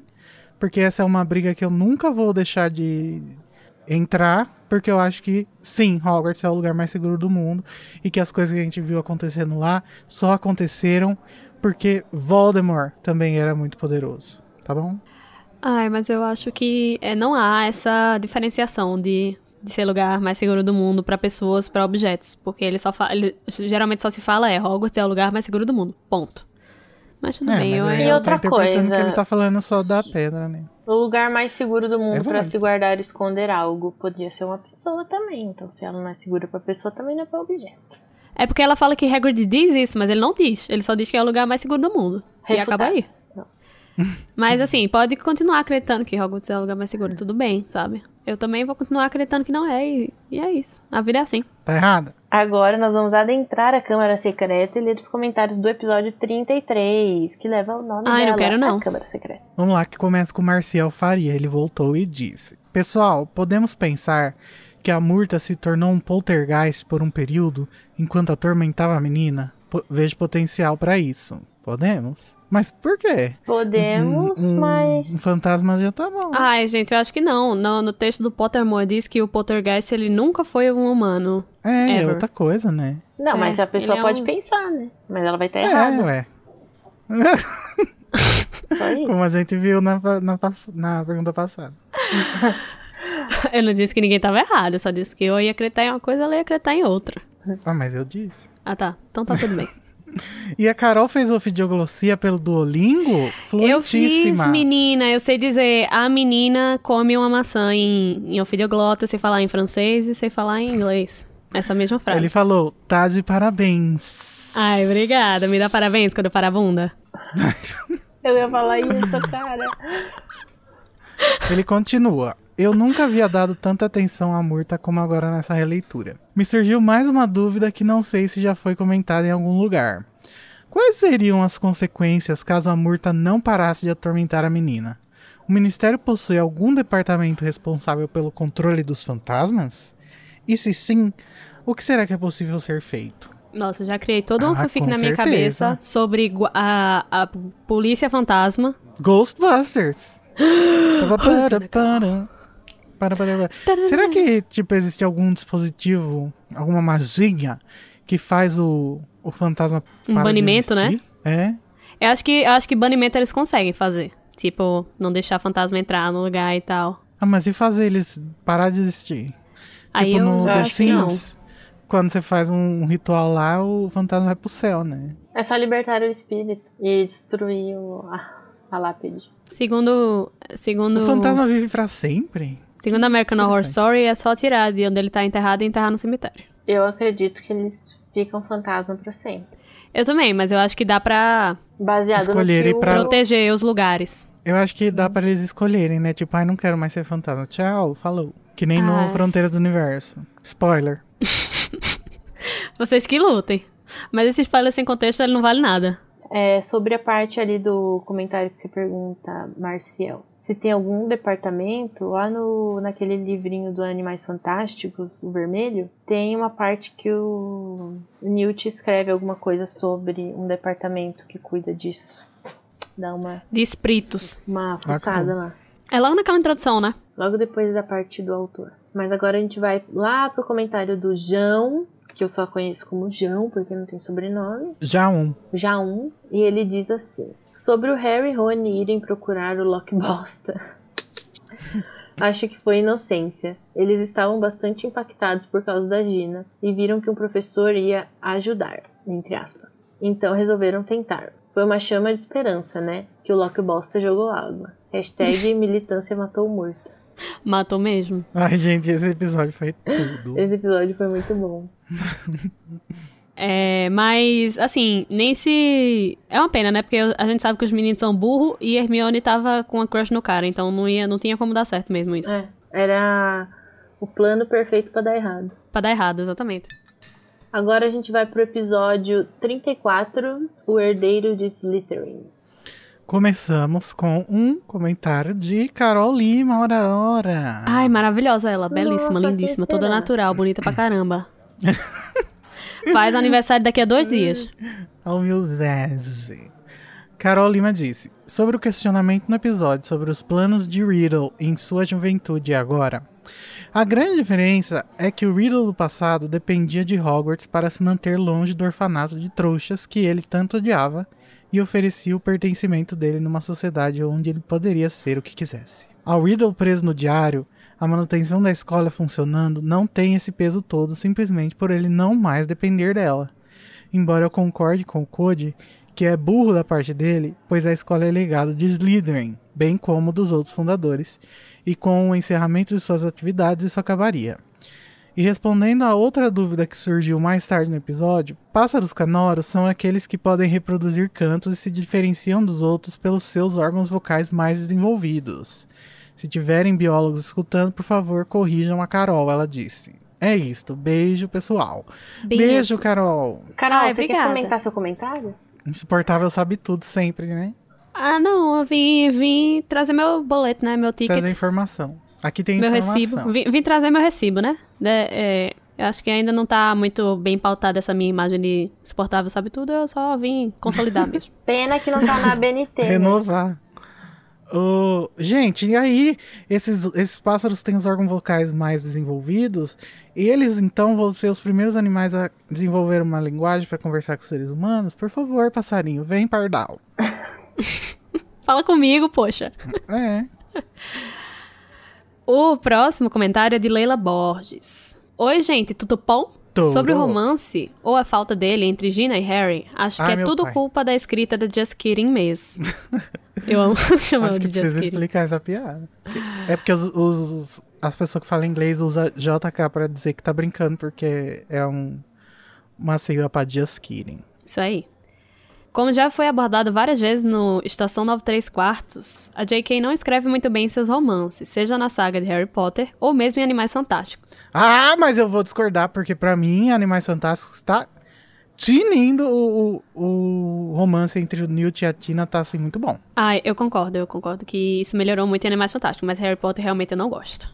Mas eu acho que ela não tá nem aí pros romances, na verdade. Por isso. Por isso que é bosta. Ai, eu não sei não, Não, porque ela, ela- é bem ela fã é- da Jane Austen. É, ela é fã de Jane Austen, amiga. E eu acho que é por isso então que é tão ela precisa Aquelas. melhorar. Ela precisa reescrever. Cadê o comentário lá que vai reescrever? Inclusive, quem quiser me vendo cancelando Jane Austen, vai se contar o Leia com uma garota, tá? Eita. Mentira. Eu cancelei. Não cancelei ela, mas Eu cancelei. mas eu dei a devida importância histórica. Enfim, continua. Ela continua dizendo que gosta muito do, do casal Rinite, porém concorda que falta interação entre eles. Gina se interessa por Harry desde o segundo ano dele em Hogwarts, e Harry Então. nem pra cara dela olha. Oi? Pode continuar. Carol tá revoltada. A Nayara tá revoltada. Não tô, não. Tá errado essa informação. Então fale, fale. Essa informação está equivocada, porque ela tem interesse nele antes mesmo dela ir pra Hogwarts. Isso fica É muito verdade. claro lá em Pedra Filosofal, que ela quer ir, ficar louca querendo ir pra Hogwarts atrás do menino. Tudo bem, ele tem 12 anos e meninos são tapados mesmo. E Harry é mais tapado ainda, na verdade. É. Somente no fim do livro 6 é que eles namoram de verdade. E mesmo assim, J.K. não se dá o trabalho de escrever muito sobre isso, fazendo com que a gente fique com a impressão de que o romance deles é forçado ou não exista. Discordo. O sétimo livro todo.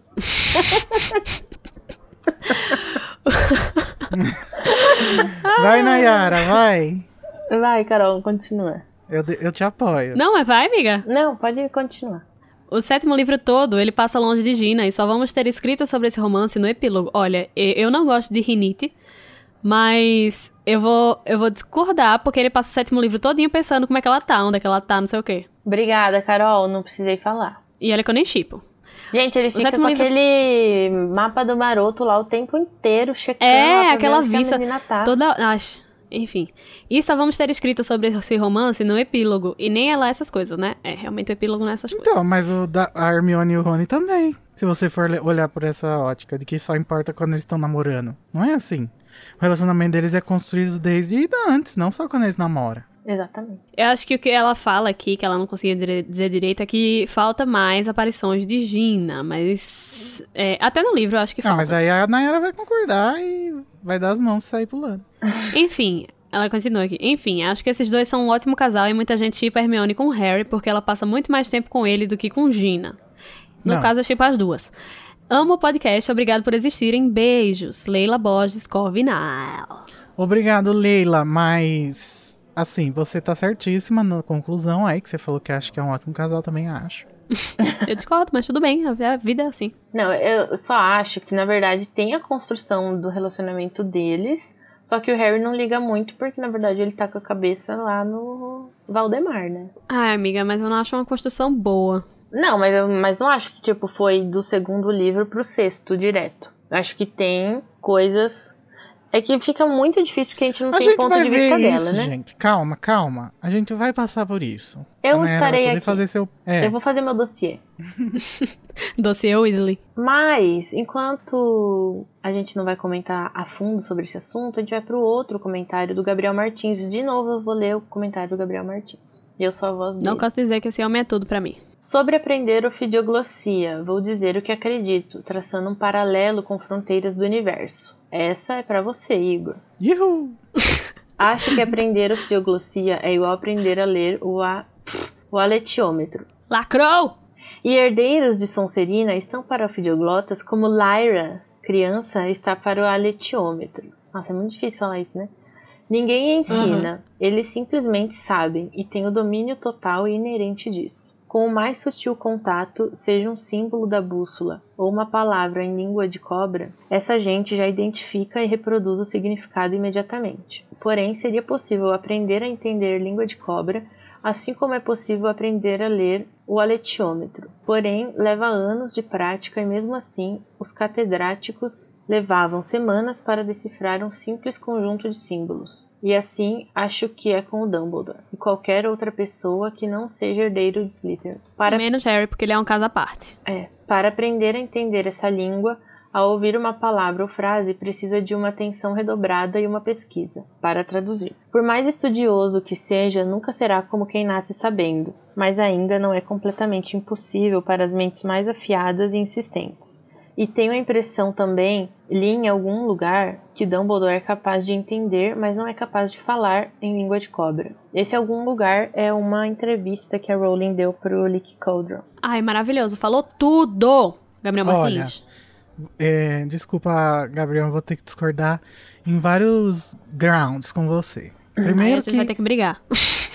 primeiro que a, Li- a Lyra, ela é uma exceção. Não tem ninguém no mundo dela que consegue ler o eletiômetro dessa forma. A gente ainda não sabe, mesmo terminando a trilogia e nem ainda nos novos livros, o que que fez ela ter essa relação com o eletiômetro. Mas eu acho que ele, Então, não ele tá sei. querendo dizer na Ah, não, forma sim, como funciona e não Aham. como aconteceu. É, mas assim, também, eu acho meio inverossímil existir uma língua que é impossível de se aprender. Porque se a gente for olhar o que é uma língua, uma língua é- são sons. E a ofidioglossia são sons também. Ah, então, mas- o que que impede da- de, dela ser aprendida assim como qualquer outra língua pode ser? Sabe? Sa- É, o que impede? Magia, né? Eu tô desconsiderando Não, mas isso. assim, é, trazendo para paralelos da vida real, é, em determinadas línguas existem fonemas que a gente não escuta. Por exemplo, é muito difícil para um brasileiro escutar, saber, escutando a diferença de man e man. E eu acho que é um caso desse, sabe? Que são sons que a gente não tá acostumado a escutar, logo por não, por não estar acostumado, a gente não escuta. Uhum. É tipo pessoas que, que hispânicas que não conseguem descobrir, é, entender a diferença de B e V. Então, Sim, mas eu eu que pode se diria- aplicar aí. Eu diria que isso não é uma, uma coisa que não se muda. Se uma pessoa é, se socializar num lugar que fala inglês, ela vai começar a entender a diferença da pronúncia de man e man. Entendeu? Achei ótima a sua pronúncia. Ou seja, dá é, pra. essa zero. esticada aí. Dá pra. Dá, eu acho que dá pra aprender, sim. Não sei. Eu acho que tanto dá pra aprender que o, que o Dumbledore sabe, né? Só que ele não sabe falar porque Mas ele, ele sabe. ele só. Mas o Dumbledore, aprende. ele é o retrato do aluno que fez curso de inglês, entende, lendo e escutando, É a maioria falar. das pessoas, né? É, tu, Não sabe conversation. assim. Não fez English tal. Ele não, ele não fez, ele não fez o, o talking. Ele só fez o listening. Isso. É isso que aconteceu. Nossa. O próximo é dele, do Igor Moreiro. é. Nunca vi. Nossa, ele é muito bonito, gente. Sigam ele no Instagram. E depois eu que não tenho modéstia, né? Vocês meio que deram a entender que achavam que não havia diferença entre a lente de uma câmera e a lente de um óculos. Realmente não tem diferença na lente em si, porque lentes de óculos também não são só uma camada de vidro ou resina. Ele botou plástico aqui, mas é resina. Aquelas. A diferença está dentro da câmera. O que Colin viu foi um reflexo do que a câmera captou, porque dentro da câmera existem espelhos que fazem a imagem se desinverter e chegar no viewfinder, né, que é o lugar que você coloca o olho na câmera. Abaixo tem uma imagem para entender e a, a imagem vai estar no post, tá, gente? Mas descreve aí pra quem tiver deficiência visual. Então, é, a imagem passa por uma lente que tem Que é côncava, né? Côncava É, uma não, lente. é, é é côncava, côncava ou Convexa. convexa. Depende do sentido. Uma lente, uma lente côncavo convexa e vai bater um espelho. Esse espelho vai mandar essa ima- imagem para um espelho que vai Outro mandar para espelho. outro. É.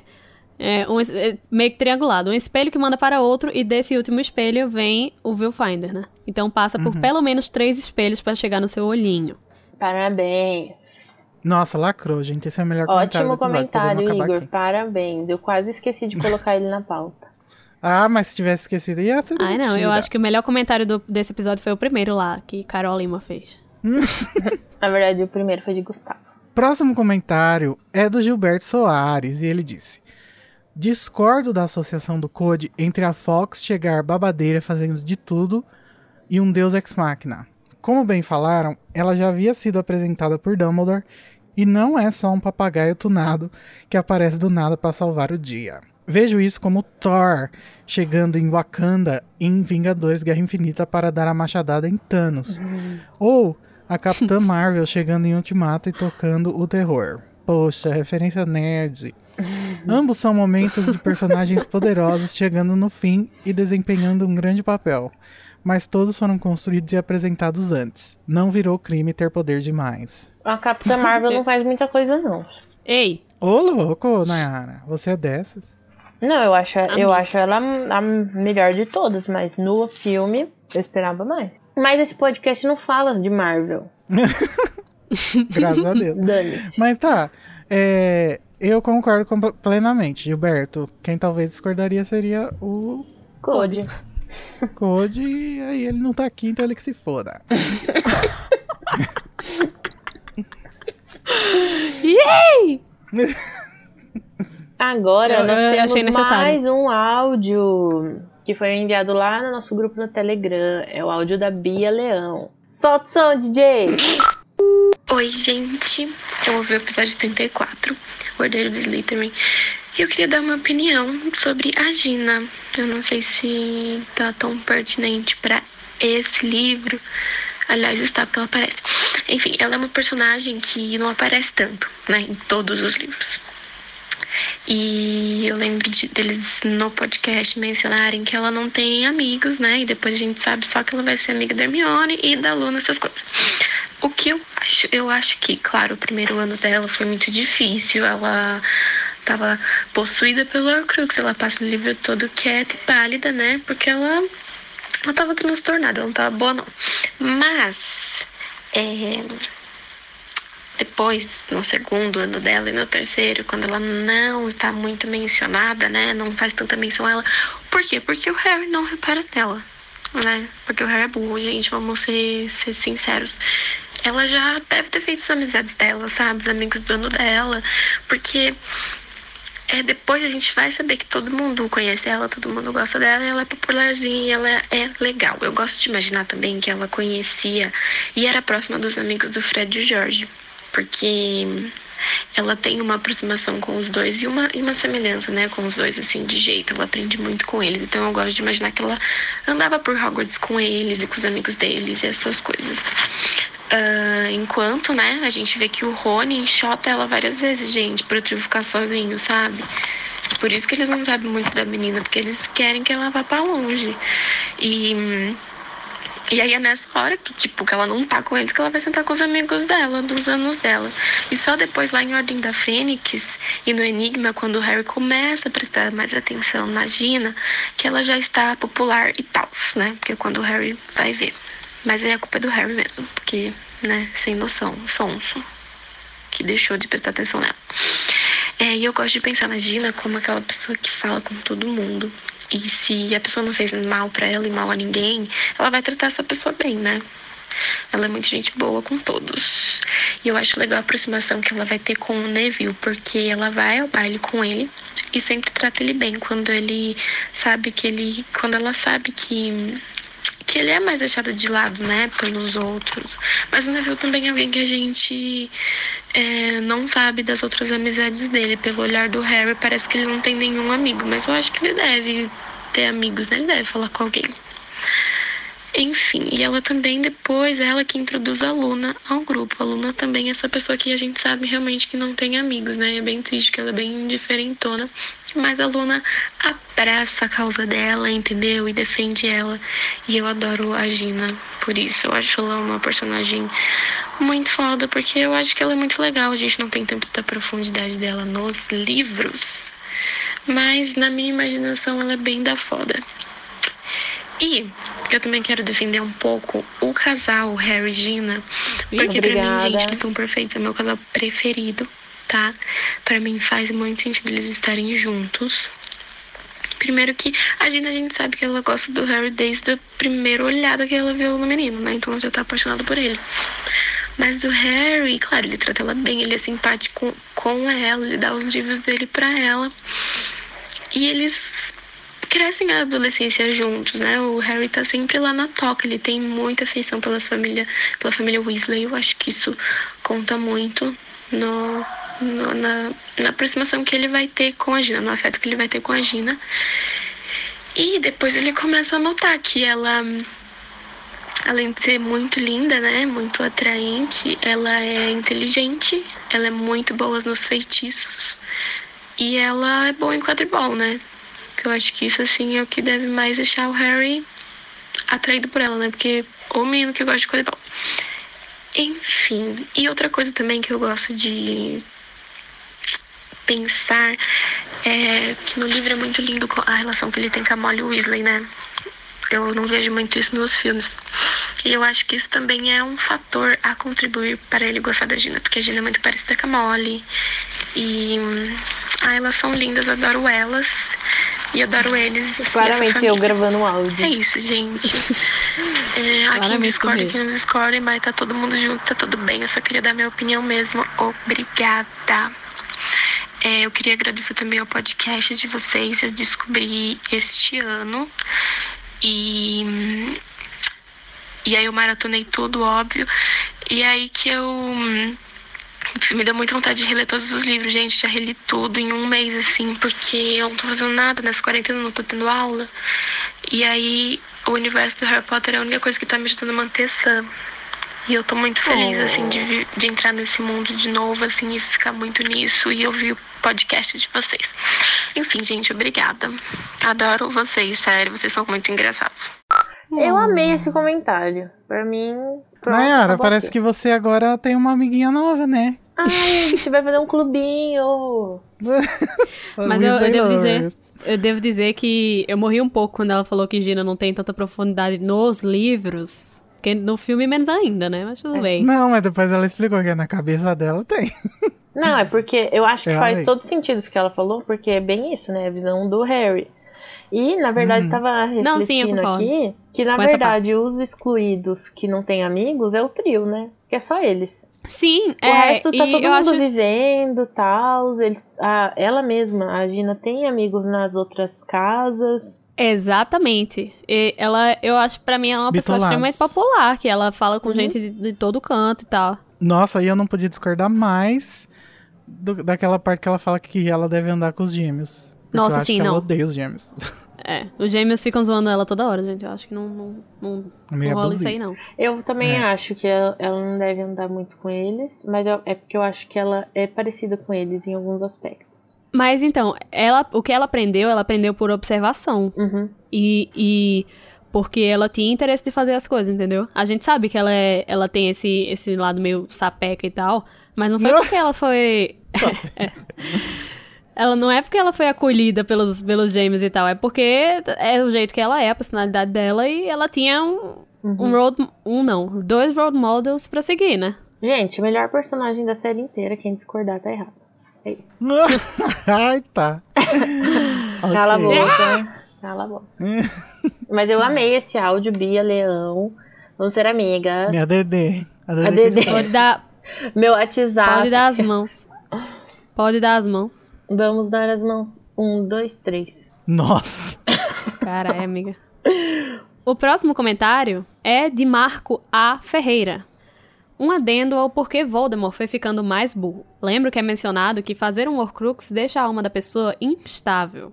Logo, ele fez várias. Então foi ficando mais e mais desequilibrado emocionalmente. Todos os seus pontos negativos, como o orgulho, a crueldade, o desejo de ser reconhecido, entre outros, só pioraram fazendo ele querer ser mais arrogante que o normal ao, ao confessar seus planos diante de Harry. Concordo. Olha, eu concordo. Concordo plenamente. Nada a acrescentar.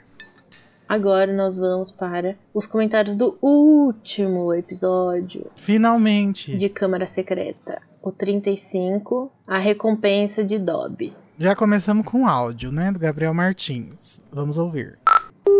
Oi, gente. Aqui quem fala é o Gabriel Martins. Oi. E eu tô passando aqui para estrear esse novo tipo de formato de comentário, né? Prometendo a colher, de áudio. E também para dar meu parecer do livro, meu parecer final. Já que vocês pediram para os ouvintes virem dar as suas opiniões, eu vim também. E no geral eu gosto muito mais desse livro do que eu gostei do primeiro, dessa releitura. E tem o fator também nostalgia, sempre vai ter o Câmara Secreta para mim, porque foi o primeiro filme que eu vi. Mas como diria o Sidney, tem que acabar a nostalgia. E mesmo assim, depois dessa releitura, eu consigo ainda encontrar bastante coisa uh, legal nesse livro, apesar dele ser um dos piores da série, para mim, pelo menos. Uhum. E também eu acho que as análises do caso Elefante engrandeceram bastante ele para mim, porque todas as camadas oh. sobre preconceito, racismo, luta de classe que vocês debateram ao longo dos episódios tem todo um valor intensificado próprio agora para mim. E, por fim, eu queria agradecer vocês pela existência desse projeto de leitura mais crítica e aprofundada, que faz toda a diferença. E já que acabou a câmera, a câmera secreta, uh, então que vem agora a Prisioneiro de Azkaban, que já é um dos meus favoritos.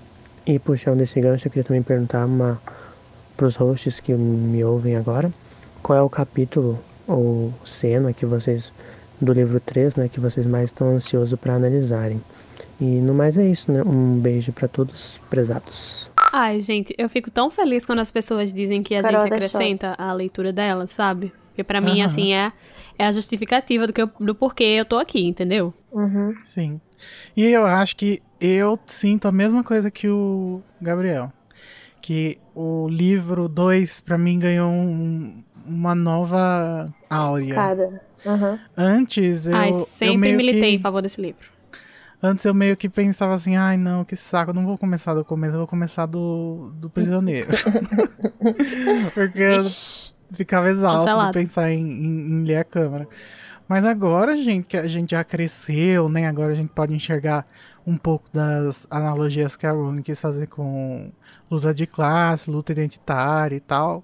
É muito mais interessante. E chega até a ser é, irônico, né? Pelo momento que estamos vivendo. Eu acho que ela devia reler. é, não, eu acho que esse livro ela devia reler. Aham, é. Se tem algum que ela quiser reler, esse era um, um ótimo pra ela começar. Eu penso igual também vocês, porque quando eu relia, relia a série, eu quando chegava na Câmara Secreta eu travava, porque eu achava ele. Não, não é que é chato, eu achava ele muito, tipo, demorado, sabe? Parecia que não, nada acontecia. Daí eu pulava. Gente, eu fico pra morrer quando vocês falam essas coisas. Por quê?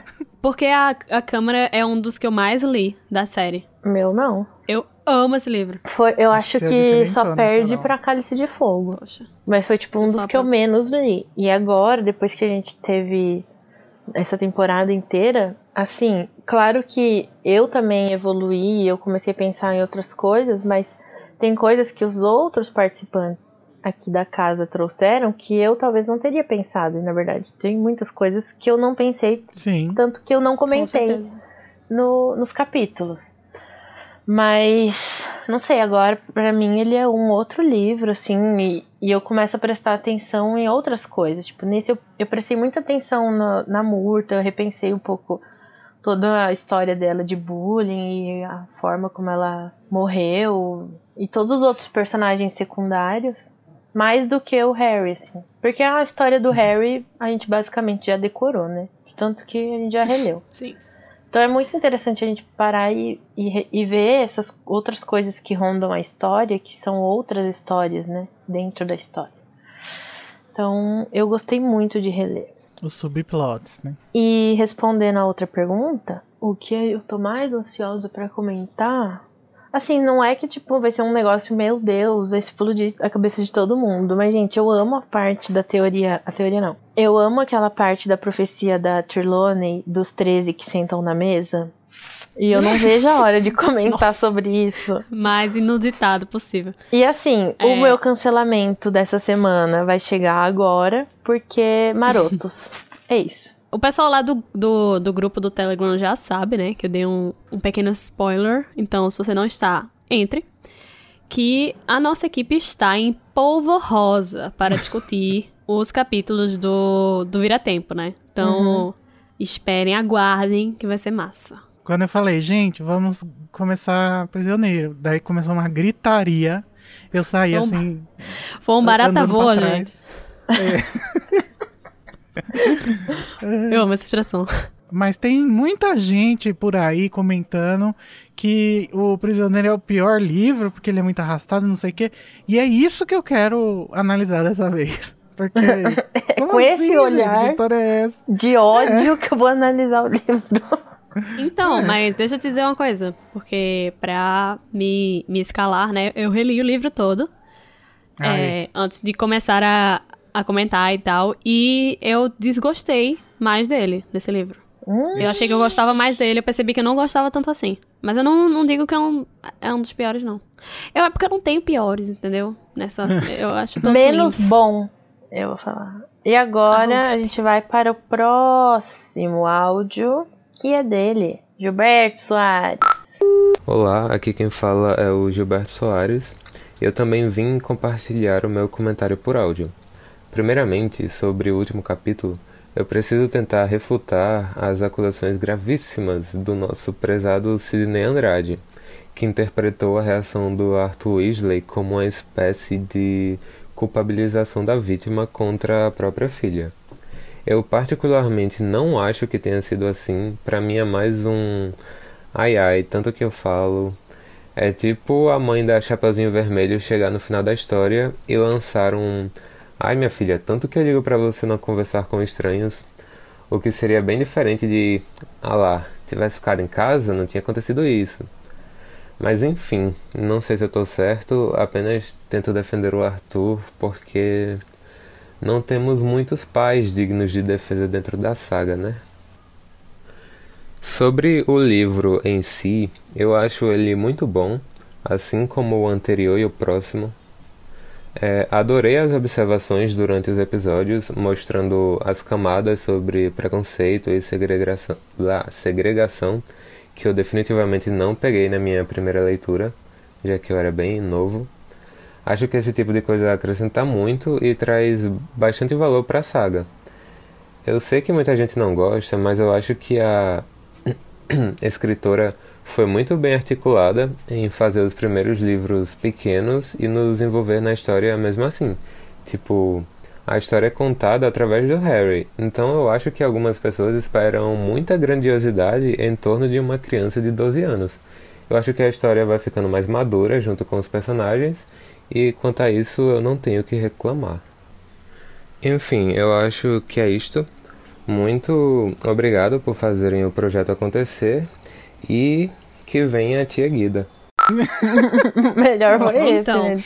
Que venha a tia Guida. Eu, eu tenho coisas para falar sobre esse, esse. Fale. É, isso, esse exemplo que ele falou da, da Chapeuzinho Vermelho é um exemplo clássico de culpabilização da vítima.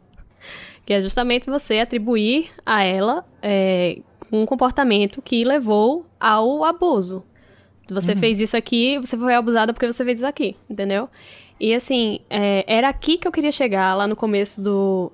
Lá no começo do episódio, quando eu falei que é, não é por você estar apontando uma atitude errada de uma pessoa ou uma falha de caráter ou algo que aconteceu que você tá cancelando a pessoa, gente. Não é, ele não deixa de ser um pai digno de, de nota é, porque ele fez isso aqui. É, a gente tá dizendo que foi uma coisa problemática. Foi uma coisa problemática, sim. Mas ele não, a gente não tá dizendo que ele é o pior pai do mundo. Meu Deus, matem Arthur Weasley. A gente tá dizendo que é, ele foi, sim, aqui.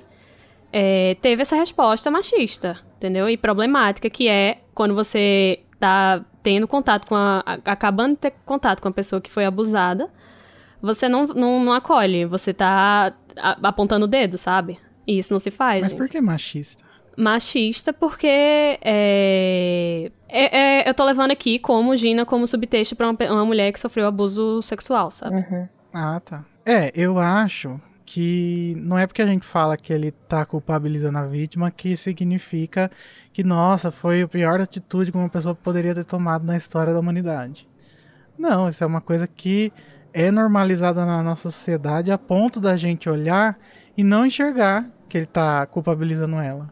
Mas na verdade, se você for analisar, ele tá sim. E é só uma Sim, questão é- de, cara, de contextualização do que tá acontecendo ali.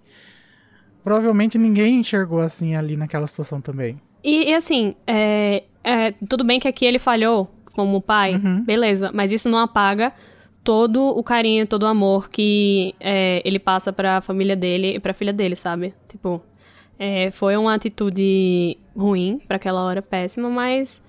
é, enfim, não é, não é um cancelamento que a gente tá querendo E- fazer aqui, entendeu? E eu acho que isso veio assim de uma forma muito reativa. Tipo, aconteceu isso e a primeira coisa que ele É. fez foi falar aquilo. Não que ele quisesse realmente culpar ela, entende? Até porque é, se pode você ser- for é levar mais agora uma no reprodução- contexto, se você Reprodução das coisas que Sim. acontecem, né? Sim. Infelizmente, a gente vive numa sociedade escrota e o mundo bruxo é nada mais, nada menos do que uma, uma caricatura disso. Uhum. O próximo é de Alexandre Silva. E ele vai dizer assim: Adoro o podcast. O ruim é que enquanto você vai escutando, surgem várias coisas que queria comentar. KKKK. Uma delas é vocês cobrando o Dumbledore ter mais atenção no tom, mas naquela época ele estava enrolado com o Grind. Então levanta os pés pro meu pano, levanta os pés. Só que ele não passou o pano, a gente só levantou os pés e tá esperando até hoje. Mas, Alexandre, sabe o que você pode fazer? Que é uma. Que eu fazia isso quando eu comentava o Animagos? Eu ia comentando conforme eu ia escutando. Live comment. Quem vai ler depois que lute.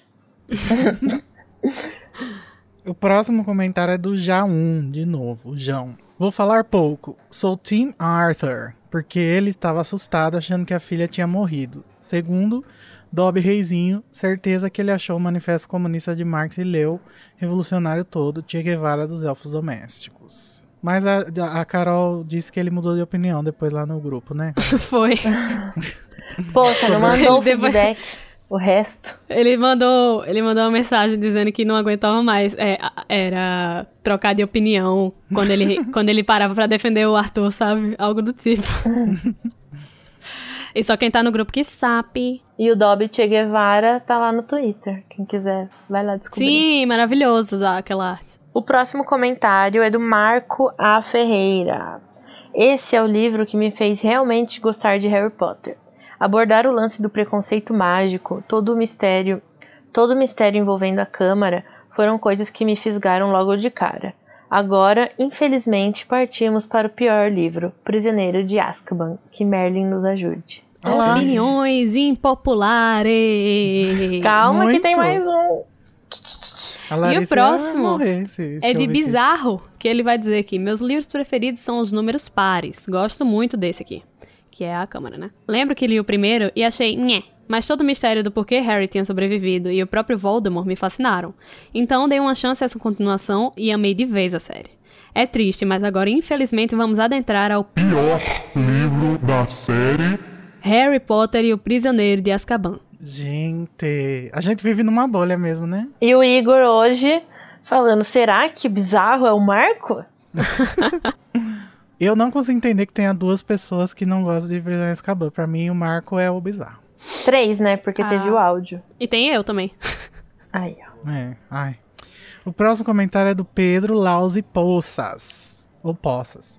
Olá, pessoal. Antes de mais nada, quero contar minha história. Conheci vocês na quarentena e estou maratonando tudo que consigo. Oh, Seja bem-vindo, Pedro. Bem-vindo. Sobre o episódio, fico pensando se o fato de que a única forma de se libertar um elfo seja por meio de um salvador branco bruxo tem a ligação com o pensamento da J.K. sobre o mundo mesmo.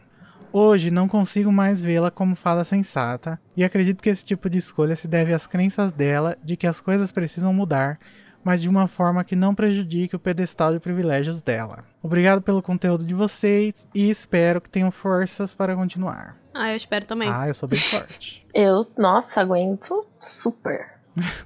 É, tá, mas aí, vamos entrar na polêmica. A J.K. Rowling, na época que escreveu Câmara Secreta, não tinha um pedestal de privilégios, né? Ah, mas ela Acho tinha meio um anacrônico. privilégio, sim.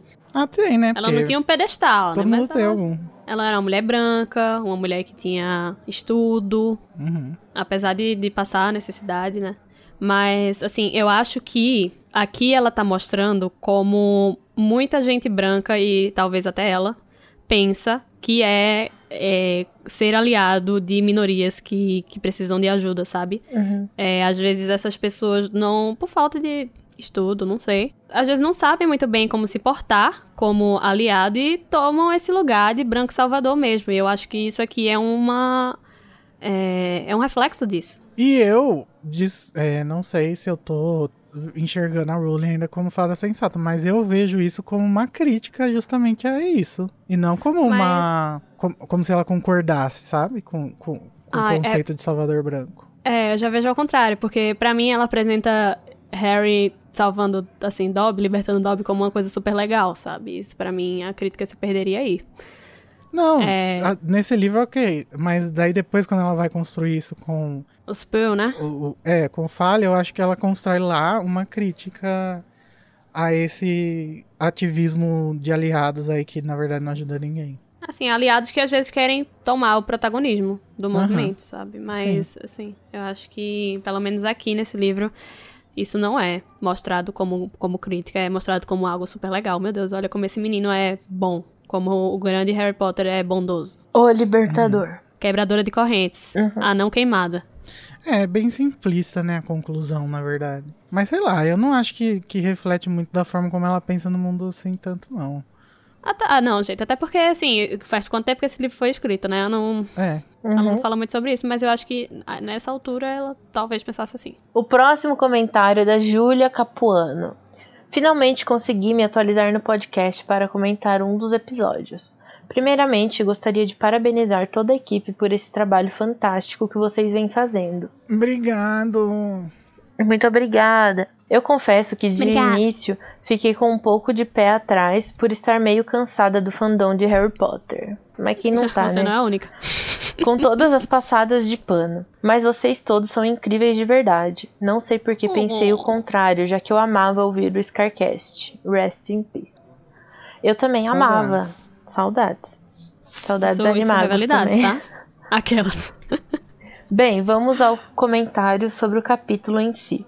Eu, assim Vamos. como a Carol, também preferi a cena da libertação do Dobby no filme. Aí. Não me lembrava mesmo que no livro o Harry enfia o diário na meia podre dele e achei isso meio estranho. Hahaha. Aquela meia toda gosmenta de Gosma. basilisco. Acho que dessa maneira ficaria mais na cara pro Lúcio perceber que se tratava de uma peça de roupa e ele teria o cuidado, mesmo no momento de ódio, de não deixar aquilo chegar perto de Dobby. Acho que Não foi... concordo. Eu concordo. Eu concordo. Eu acho que quando o Lúcio pega, ele não percebe que é uma meia. Ele acha que é um Saco. saco, qualquer. E aí por isso que ele joga e aí o, o Dobby pega. Mas, e aí ele é gente, liberto. Não, Sabe é, o questionamento? ele fica enojado porque ele percebe que é uma coisa, uma meia suja nojenta. Não, ele joga prefere- pro lado ele percebe com que é nojo, nojento, mas não que é uma meia. Mas, gente, que Pelo meia é essa? acho Que... que- cabe um diário? Cabe um diário dentro, amiga, né? Claro que cabe. Não. As Tá meias louco. cabem. Nossa, É não. porque não é, não é meia, não é meia soquete, não, é aquela que vem até o, o joelho de Joelma. Sim, mas eu tô falando a largura. Não cabe. Amiga, Mas mas, o estica. pano estica. Nossa, E mas se for meia social, que eu acho que é, estica mais ainda. Acho que foi mais legal o Harry ter, ter a sagacidade de esconder dentro do diário. E para completar essa ideia, acho que essa situação foi bem diferente das tentativas de libertação da Hermione, porque por mais que a meia não tenha sido colocada no diário pelo Lúcio, ainda assim foi ele quem passou a peça para o Dobby, enquanto em Cálice nunca foi uma tentativa do dono dos elfos, que também imagino ser o Dumbledore por ser o diretor. Além de ter o fato da malícia do Dobby em querer ser libertado, e que vocês comentaram. Ah, outra coisa. Vocês falaram que a espada de Gryffindor foi usada por três grifinórios, Harry, Rony e Neville. E de fato foi. Mas a prova de ser um verdadeiro grifinório não é necessariamente a espada sair do chapéu para aquela pessoa, porque no caso do É. Rony, ele não tirou do chapéu. Na verdade, ele- ela nem apareceu para ele, né? A espada estava com o Snape e ele colocou ela de propósito no lago para o Harry encontrar. Então, para mim, a prova de ser da Grifinória é retirar a espada do chapéu. Ela aparecer magicamente para a pessoa e não somente empunhá-la e usá-la. Hum, Eu concordo. Lacrou. Então, gente, eu vou discordar, porque Rony, ela, ele não tirou a, a espada do chapéu, mas ele passou no teste, que era justamente ir catar a porra da espada no fundo do lago. Porque se não fosse um teste, quando Harry fez "Ah, aqui a espada, ela teria subido, entendeu? Então, olha o que vocês estão me obrigando a fazer, defender Rony, Tá certíssimo. tá? Pelo amor de Deus. É, mas eu acho que é válido sim. Ele, é, ele, é, ele foi digno, ele tirou a espada de lá, salvou a vida do amigo dele, e isso é o, é o ato de um verdadeiro grifinório, sabe? Ele não ligou com a, a, a integridade física dele e, e pulou lá no lago pra salvar, né? Então eu acho que ele merece sim. Então, não- é, guardem isso bem na memória que isso nunca mais vai se repetir, tá? Eu não lembro se é Ah, só vai. quando a espada sai do chapéu. Eu achava que era, né? Mas o que a Carol tá falando aí talvez mude Não, eu achava que, tipo, ela aparecia, no caso, como ele tava com o chapéu. Sim, Ela apareceu dentro tá dele. Não, Se ele, Eu se ele não eu tivesse o chapéu, não ia aparecer? a Júlia falou. É. Por isso que a Fênix leva o chapéu, que é inútil. Mas assim, eu acho que não, não tinha como, entendeu? Tirar o chapéu seletor de Hogwarts e dar a ele o chapéu, porque não dá logo a espada, entendeu? Só que, claro, a espada pra você usar, você tem que conquistar. Que o caso Rony conquistou. Ele passou de fase. Tá certo. Carol, você fez certo. É verdade, Carol, você provou que Rony não tem nenhum defeito. Pode ir, vamos seguir. Ai, não. Aí não, aí não, vamos com calma. E a Júlia termina então seu comentário dizendo: Enfim, muito legal poder fazer essa releitura com vocês. E mal posso esperar para começar Prisioneiro de Azkaban. Oh, obrigada. Parece que ela gosta, né? É, então. Será que. Eu já tô vendo que a gente vai acabar com esse livro. Mas é. Se lixão, Zica. Não, gente, vamos com calma. o próximo é de Vanessa Vieira. Eu vou precisar fazer uma crítica aqui sobre o episódio mais recente da A Casa Elefante. O Daredevil, que é Sidney, levantou muito bem a questão da culpabilização da fala do Sr. Weasley, e eu não entendi porque o Junior Code ficou tão alterado com esse questionamento. Como vítima de abuso sexual, que passou exatamente por esse tipo de culpabilização de um familiar, eu me senti um pouco ofendida com a quase revolta e o estado de negação dele. Culpabilização não acontece só conscientemente e nem parte só de pessoas escrotas. Desconstruídos da porra, familiares e amigos queridos também culpabilizam vítimas. Inconscientemente, todo mundo acha que abusos de qualquer tipo podem ser evitados. Gina era uma criança de 11 fucking anos. Junior Code nunca esqueceu nada que os pais falaram? Nunca, nunca se questiona uma vítima sobre o que ela poderia ter feito diferente para não passar por aquilo, porque acreditem, a gente já se questiona isso a cada porra de segundo da vida e não precisa de mais uma voz externa respaldando uma culpa que já sentimos. Outra coisa, são inúmeras analogias sobre opressão na saga inteira. Porque uma sobre abuso sexual e culpabilização de mulheres pareceu um exagero do Sidney, né, no caso. Foi uma reação tão desproporcional que Carol ficou claramente incomodada. Acho que vale a reflexão aí pra vocês. Eu nem consigo mais ouvir o final do episódio, sinceramente. O Code não pôde gravar aqui esse episódio com a gente, mas ele enviou um áudio, a gente vai colocar aqui agora pra vocês ouvirem. Fala pessoal, aqui é o Junior Code e eu tenho alguns comentários para fazer sobre a discussão que a gente teve lá no episódio O Herdeiro de Slytherin, né, sobre a questão do Arthur e da Ginny sobre a culpabilização da vítima. É, pessoal, se houve a impressão de que eu concordo com a culpabilização da vítima, eu fico realmente muito triste e peço desculpas de verdade por essa impressão. É, eu me preocupei de ser enfático mais de uma vez no episódio ao dizer o contrário, justamente para evitar essa confusão.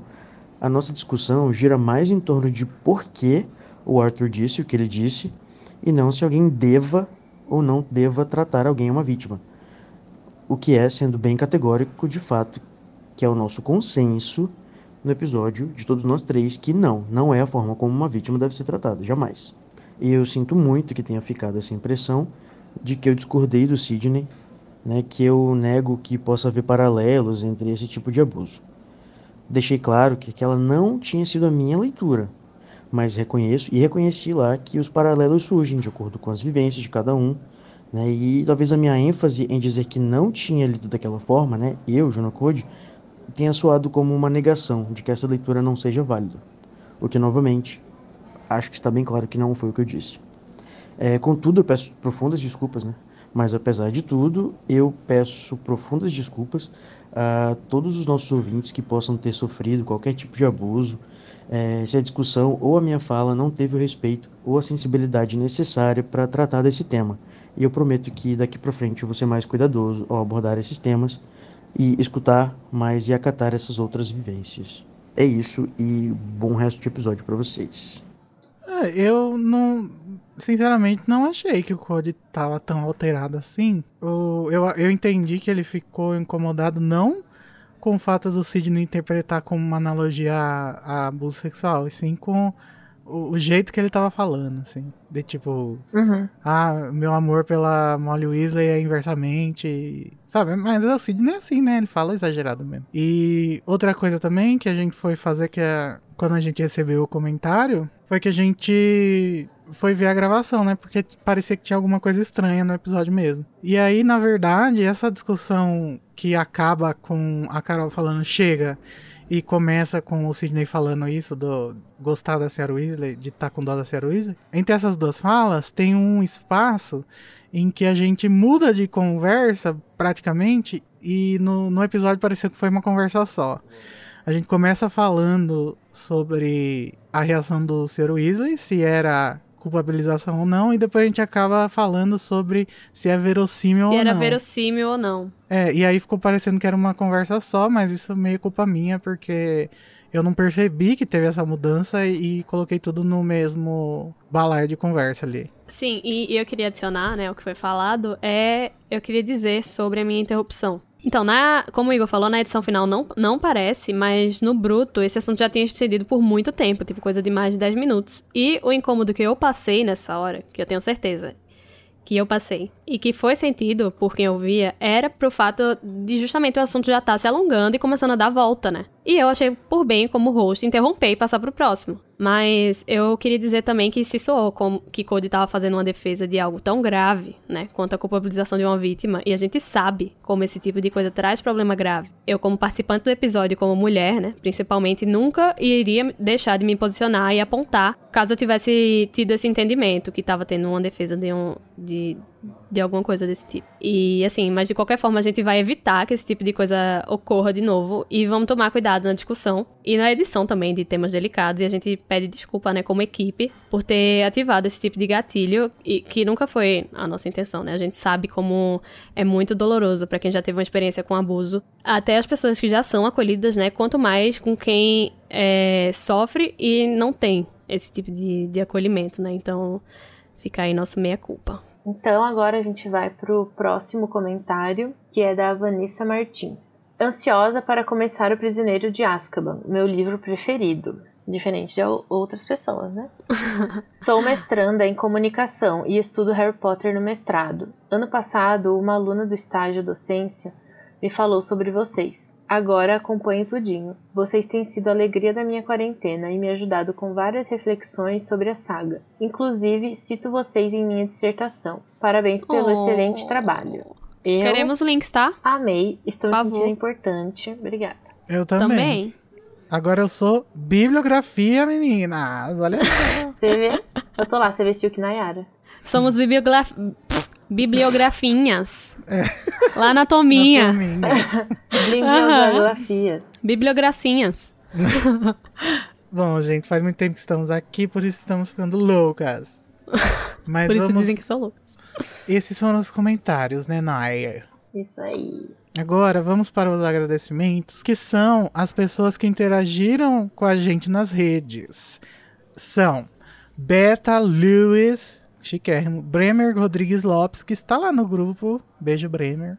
Tá sempre lá. Bruno T, Caroline Michelini, Daniel Francisco, Danilo Borges, olha só. Oi, sumida. Edmo Barreto, Fabrício Silvério, que tem o crush Que no tem crush no Code. Code. Flaisa Sampaio, Gabi Nunes, G Ferreira, esse também Beijo, G. conhece. Gisele, que deve ser a Gisele Oliveira, Júlia Drummond, Guilherme de Biasi, tá sempre Beijo, lá Gui. também, Isabela Melo, Joninha, Júlia Capuano, Carla Simões, Lorena Lara, Lucas Masso, ou Matsu, Luciana Frade, Luísa Stassum, Maria Paula, que pode ser a Maria Denúncia. Paula Delgado, hein? Cadê? Será? que- Marília, Marina Trindade, Matheus, Maísa. Maísa também tá lá no grupo. Beijo pra Maísa. Paula F. Braga, que tá sempre interagindo com a gente no Twitter, adoro ela. Paula Lufana, que talvez seja a mesma pessoa. O Petrus, que também tá sempre interagindo. Rebeca Silva, Ah, beijo, Petros. Rebeca Tavares e Sara Marina. Muito Isso. obrigada, gente. A gente lê tudo que vocês falam, tá? A gente adora. Continue Sim. interagindo com a gente. Vocês são Isso. muito apreciados, tá?